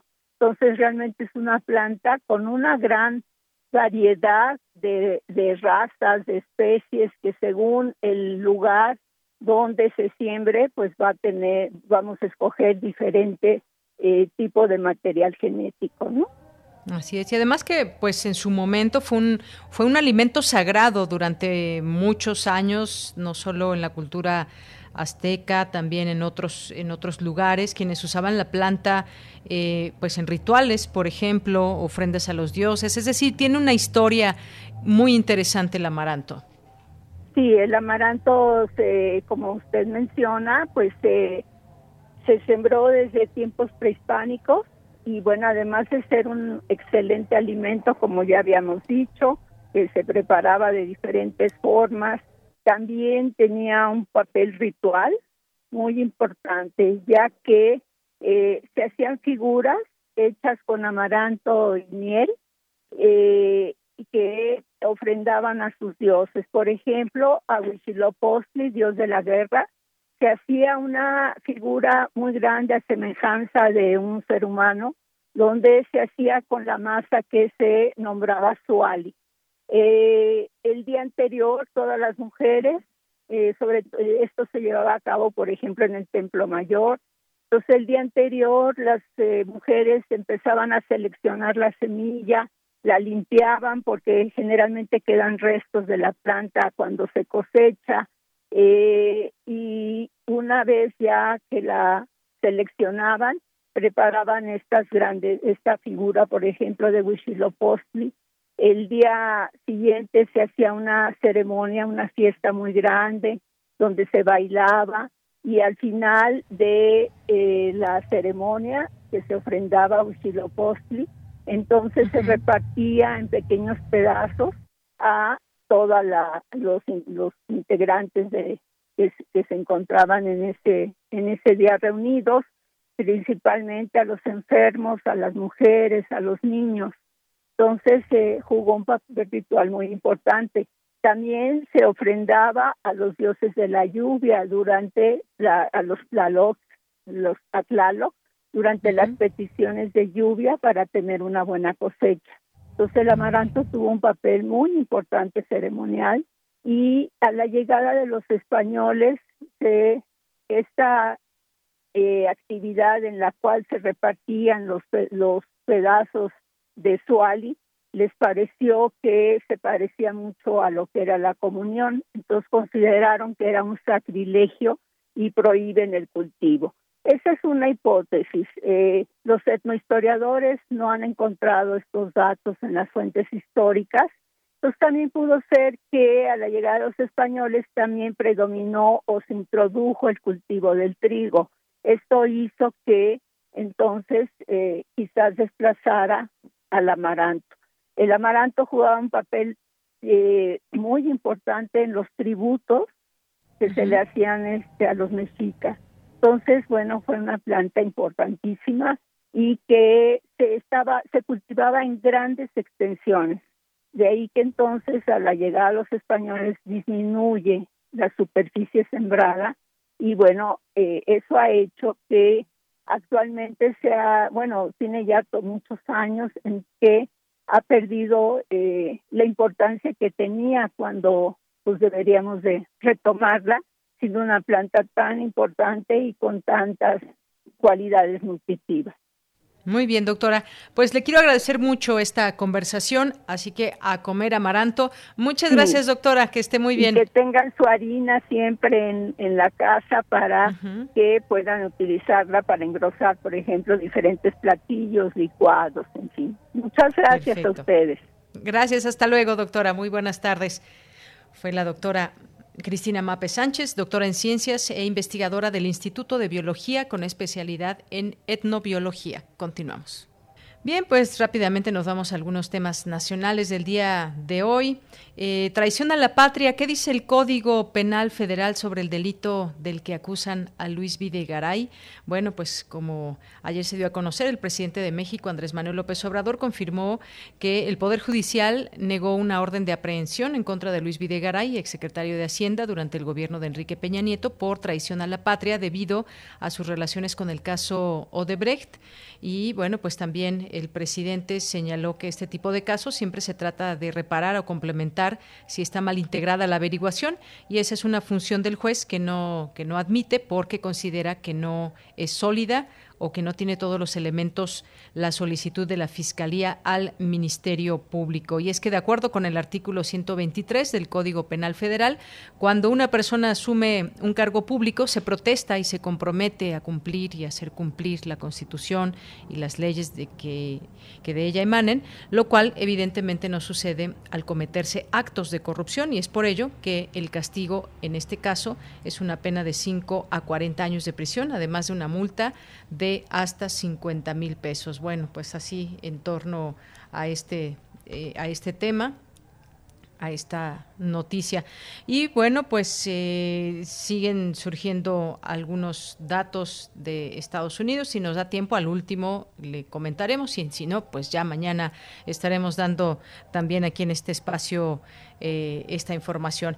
Eh, ¿Qué ha pasado en las últimas horas con los gobernadores aliancistas? Bueno, pues ahora buscan un diálogo con el secretario de Hacienda, Arturo Herrera.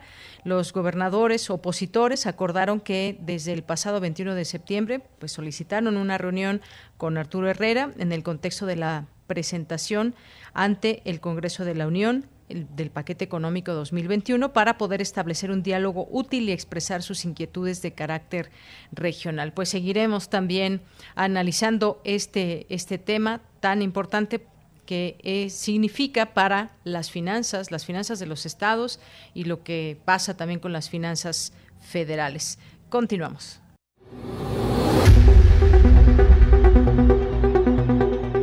Dulce Conciencia. En Prisma.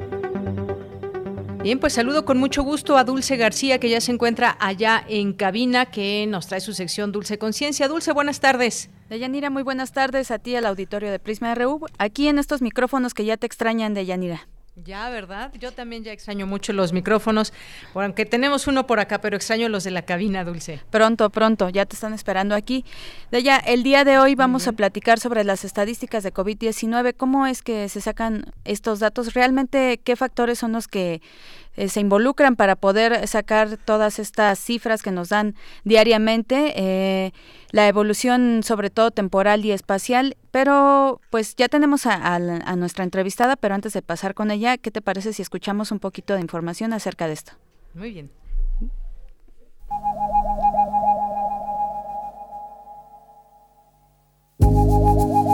Es el penúltimo mes del año y la pandemia del nuevo coronavirus sigue causando estragos en casi todo el mundo. El registro es de más de 47 millones de casos, con Estados Unidos como el país más afectado por el SARS-CoV-2, seguido por India y Brasil. En Europa la segunda ola de contagio sigue ocasionando que las restricciones se endurezcan luego de un aumento de 41% en tan solo una semana. En México lamentablemente se han registrado ya 91.895 decesos a causa de la COVID-19. Además, en toda la República Mexicana se han registrado 929.392 casos positivos. Diariamente escuchamos estas cifras, pero ¿cómo se hacen estos conteos? ¿Cuáles son los factores que se toman en cuenta? ¿Se pueden hacer predicciones? A lo largo de toda esta emergencia sanitaria, los investigadores se han puesto a analizar la dinámica de los casos positivos, la dinámica de los casos recuperados, así como la de las hospitalizaciones, lo cual es importante porque el salto absoluto en base poblacional y su posición con respecto al de los municipios en un momento dado de la epidemia, junto con la información diaria de los casos activos, facilita el seguimiento a nivel local del rumbo que en corto plazo seguirá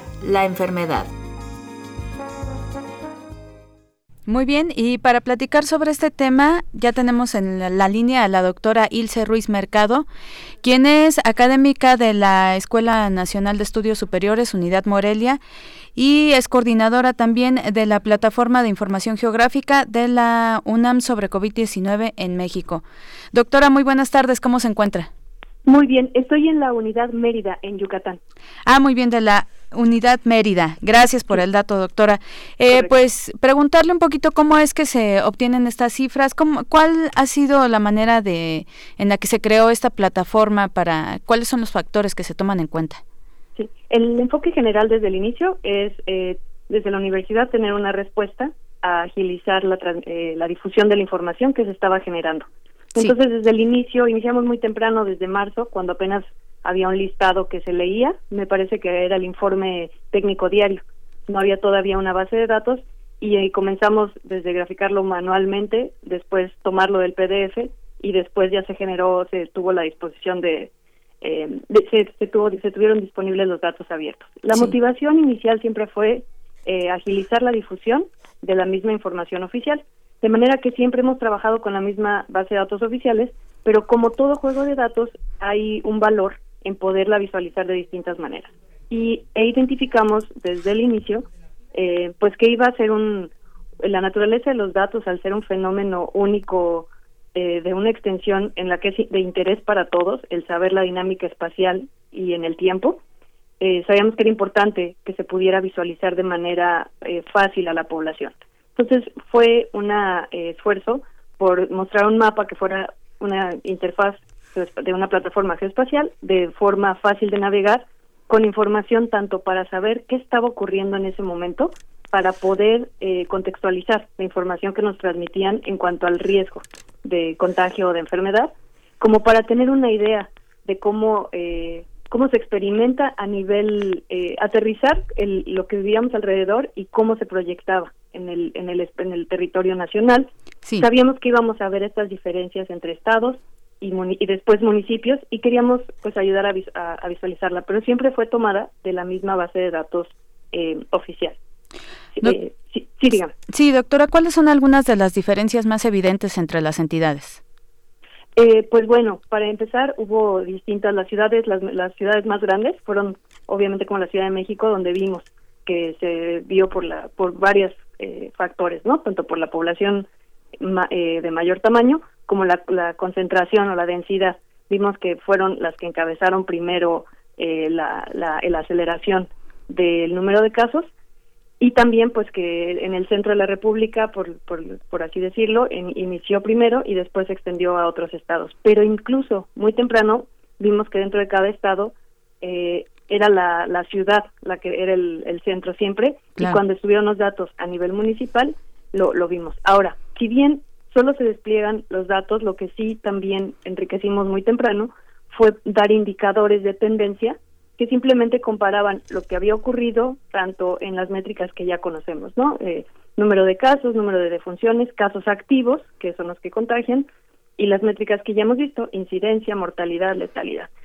Eh, comparamos cómo cambian la cifra de hace dos semanas con la última que se con la de la semana anterior y ya sabíamos, ya habíamos visto que la, la última semana, este, discúlpame, tres semanas atrás y dos semanas versus dos semanas atrás, si subía o si bajaba, como para ayudar a la población a ver en una suerte de tablero de datos, como un, yo, yo lo veo como un este una torre de control en la que tienes muchos datos y puedes, si bien ningún indicador por sí mismo te puede predecir de manera única qué va a pasar, sí te da una, sí, en conjunto, integrándola, puedes decir, bueno, en definitiva mañana no va a bajar, ¿no? Entonces era era esa intención de facilitar a la población este esta información de indicadores. Claro, la lectura de estos datos, eh, digamos que un poco para su práctica, ¿no? Para su uso eh, cotidiano, doctor. Cotidiano, exactamente. Este, un poco eh, en la en la página viene, por ejemplo, algunos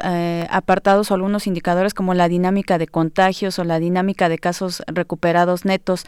¿Cómo se trabajan estos datos?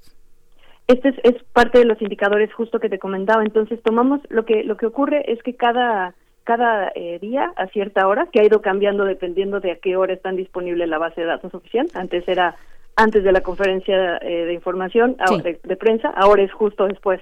A la hora en la que esté, se automatizó, que fue un avance importante también, porque este es un equipo de universitarios cuya nuestra línea de investigación es en distintos temas, no precisamente en COVID, y este es un proyecto conjunto, pero no es nuestro eh, proyecto de tiempo completo, ¿no? Entonces automatizarla fue una prioridad para asegurar, porque tan pronto había una una falla, fue nos contactaba muchísima población, llegaban correos, que fue cuando detectamos que sí había una utilidad.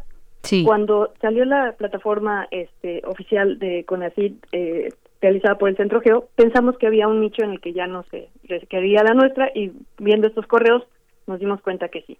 Estos indicadores que me preguntas lo que hacemos es que a cierta hora, que ahora es las 8 de la noche aproximadamente, se leen los últimos datos eh, que existen y se comparan, como te decía, los que están de la semana menos uno con la semana menos tres. Hace, hace tres o hace uno y se ve si aumenta o disminuye. Uno es para casos, este, para defunciones y después vemos eh, los recuperados. los recuperados netos, por ejemplo, vemos si eh, en ese eh, en esa en esa diferencia de cuántos se habían recuperado hace tres semanas y cuántos se recuperaron hoy si eh, si en el balance se han recuperado más en ese lapso de tiempo o si se han enfermado más pensando que eso pues también ayuda a decir, este, si se están recuperando más, pues es algo positivo, ¿no? Claro y cuidarnos, ¿no? En ese sentido. Doctora, pues se nos acaba el tiempo. Le agradezco muchísimo esta información que nos proporciona. Vamos a estar pendientes de los datos que se publican en esta plataforma. Muy bien, y pues invitarlos a que visiten la página principal, que es covid19.siga.unam.mx, y a partir de ahí pueden eh, acceder a todos los recursos. Muchísimas gracias, doctora. Gracias a ustedes, hasta luego. Hasta luego. Fue la doctora Ilse Ruiz Mercado de la ENES Mérida y coordinadora de la Plataforma de Información Geográfica de la UNAM sobre COVID-19 en México. Pues yo me despido y los dejo ya nada más con la siguiente frase. Gracias. Tienes una cita con un científico. Al conocimiento del pasado le atribuimos la capacidad de permitirnos comprender el presente y ese presente nos sirve para hacer previsiones sobre el futuro. Claude Levi-Strauss. Bien, pues muchas gracias, gracias Dulce García. Nos escuchamos el siguiente miércoles y ahora, ¿ahí andas por ahí todavía, Dulce? Aquí estamos de ella, pendientes el siguiente miércoles. Claro que sí, hasta luego, un abrazo. Hasta luego. Bien, pues ahora nos vamos a la sección de cultura. En la sección y en la sección de cultura saludamos a Tamara Quiroz. ¿Qué tal, Tamara? Muy buenas tardes, adelante. Deyanira, muy buenas tardes. Es un gusto saludarlos en este miércoles 4 de noviembre del 2020. Ya nos acercamos al final del programa, casi finalizamos nuestra transmisión, pero antes tenemos una invitación para todas y todos aquellos que nos están escuchando a través de las frecuencias de Radio UNAM y les cuento que hoy a las 7 de la noche se inaugura la exposición virtual Las otras pandemias. Esta exposición surge desde la Coordinación de Investigación de la Antigua Academia de San Carlos y, bueno, como muchos de ustedes saben y por lo que hemos compartido en este espacio radiofónico, dentro del marco de celebración de los 239 años de la Antigua Academia de San Carlos, se han realizado una serie de exposiciones de diferentes temas que difunden parte de los acervos históricos de este recinto universitario. Y con esta exposición virtual, la Facultad de Artes y Diseño de la UNAM rinde un homenaje a todos aquellos que han muerto a causa del VIH, también a todas las mujeres que abrieron el camino y revolucionaron las artes de nuestro país y muestra un reconocimiento a los y las artistas que lucharon frente a esta pandemia con su principal herramienta, el arte. El maestro Eder Arreola, curador de las otras pandemias y académico de la Facultad de Artes y Diseño, nos brinda un recorrido por el proceso de planeación y también por los núcleos que dividen esta exposición. Vamos a escucharlo. El primer núcleo de este apartado está dedicado a la presencia de la mujer en el arte barroco, en el arte del Renacimiento, en el arte de las academias siguiendo la línea de darle voz e imagen a la presencia femenina que muchas veces ha sido negada en la historia del arte, es que esta exposición tiene ahí un reconocimiento y un espacio importante. En el segundo núcleo, que se titula La Academia de San Carlos, un sueño de generaciones, es muy bonito porque se le da importancia histórica a la primera mujer que desde el siglo XIX se integró a la antigua institución virreinal, que era la Real Academia de San Carlos, y cómo fue el proceso y lucha que tuvo para las exposiciones, para las pensiones. En un bellísimo recorrido histórico y visual que hicieron las compañeras, se va hablando de mujeres a los diferentes siglos, y siglo XIX, siglo XX, y del legado que deja no solo para la facultad, antigua Escuela Nacional de Artes Plásticas, sino para la universidad misma y para la sociedad mexicana. En este núcleo se hace un homenaje a las obras de artistas muy famosas como Lola Cueto, Frida Kahlo, Elizabeth Caplet, Cecilia Calderón. Estas mujeres son las maestras, las mujeres que van abriendo camino en la historia y en la producción artística de nuestra facultad. Por el otro lado, tenemos una exposición orientada hacia otro grupo vulnerable, hacia la comunidad lésbico-gay y bisexual, la comunidad LGBTIQ, pero desde los ojos del doctor Antonio Salazar.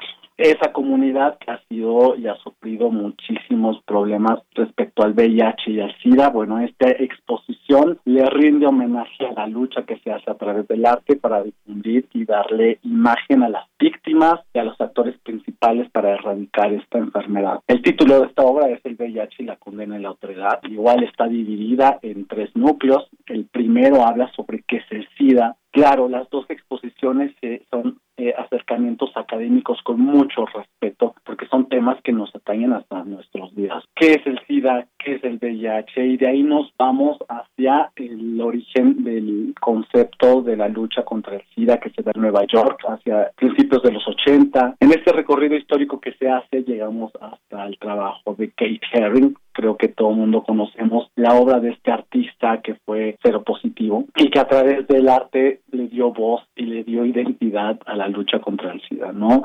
En un segundo núcleo de esta exposición se le rinde un homenaje a un personaje muy importante para nuestra academia, que es Manuel Rodríguez Lozano, un director de nuestra institución, y se le rinde un homenaje a su estética, se sabía que era abiertamente homosexual, estaba muy involucrado con la escena de los contemporáneos, con esta estética ambigua de lo queer, de lo, de lo gay, y en este núcleo decidimos montar algunas obras que hizo, retratos de colegas como Salvador Novo, y tratamos de recalcar ese estilo que lo caracteriza, esa sensualidad, esa tristeza, el sentido del vacío, que marca un hit en la historia del arte y en particularmente en este periodo del siglo XX. Los invito a que puedan asistir, puedan ver estas dos exposiciones que se hacen desde un ojo académico, pero siempre con una sensibilidad y un respeto hacia los temas, hacia las personas. Es un trabajo de la coordinación de investigación, que estamos ahí en San Carlos, a pie de batalla en esta cuarentena, catalogando, difundiendo nuestros acervos, ¿no? acervos de la universidad y de la nación misma. A nombre del doctor, de nuestro director, el doctor Gerardo García Luna, y del doctor José de Santiago, coordinación de investigación, agradezco el espacio y en verdad los invito a que se unan a la transmisión en vivo de esta inauguración porque vale la pena ver cuál es la mirada de la FAT ante estos dos temas tan importantes. Bueno, quizás recuperemos la comunicación. Sí, adelante, adelante. agradecemos al maestro Eder Arreola por el recorrido que nos brinda esta tarde y sobre todo por el adelanto que nos dio de la exposición Las otras pandemias. Están todas, todos invitados a la inauguración virtual hoy a las 7 de la noche, hora de la Ciudad de México. La cita es a través de una transmisión, será a través de Facebook de la antigua Academia de San Carlos. Muchas gracias por escucharnos y recuerden que la información también la encuentran en nuestras redes sociales. En Twitter estamos como arroba prisma.ru y también en arroba tamaraquiros-m. Ahí también podemos seguir la conversación. Que tengan una excelente tarde. De Yanira te regreso a los micrófonos. Ya casi nos despedimos. Claro que sí, Tamara, muchísimas gracias. Nos escuchamos mañana, mañana aquí en tu sección. Bien, pues eh, ya casi nos despedimos, quedan algunos, algunos minutos eh, y algunas informaciones que van surgiendo sobre Estados Unidos. Aún como decimos, no hay nada oficial, pero pues Trump recurre a la justicia para suspender el escrutinio electoral de Pensilvania. Se hablaba de Michigan, ahora de Pensilvania. Eh, Biden hasta el momento no ha salido a dar otras declaraciones y de última eh, hora observadores también critican las acusaciones infundadas de Trump sobre las elecciones en Estados Unidos. Bueno, pues esto todavía no está definido, pero poco a poco va aventajando eh, Joe Biden en los conteos. Bien, pues antes de irnos, nos da tiempo de escuchar a Margarita Castillo que nos tiene pues con, con su voz el siguiente trabajo. Llegará el día. Roberto Bolaño.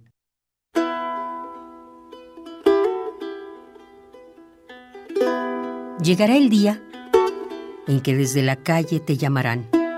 ¡Chileno! ¡Chileno!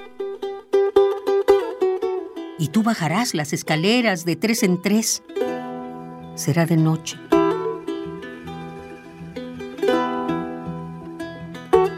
Y tus ojos por fin habrán encontrado el color que deseaban. ¡Chileno! Estarás preparándote la comida o leyendo. Estarás solo y bajarás de inmediato un grito, una palabra, chileno, que será como el viento empujándote de improviso hacia el sueño. Y tú bajarás las escaleras de tres en tres con un cuchillo en la mano o apretando una botella de cerveza y la calle estará vacía.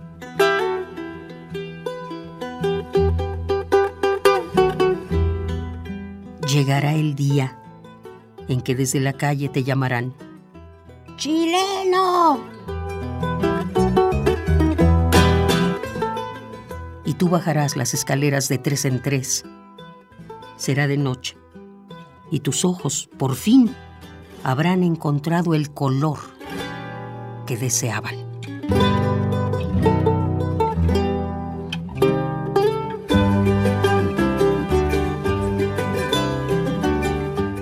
Llegará el día. Roberto Bolaño.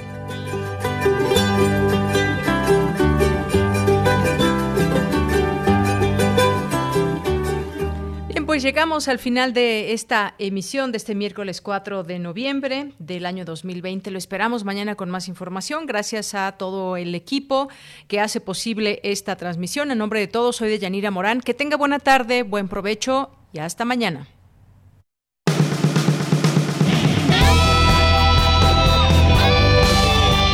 Prisma RU. Relatamos al mundo.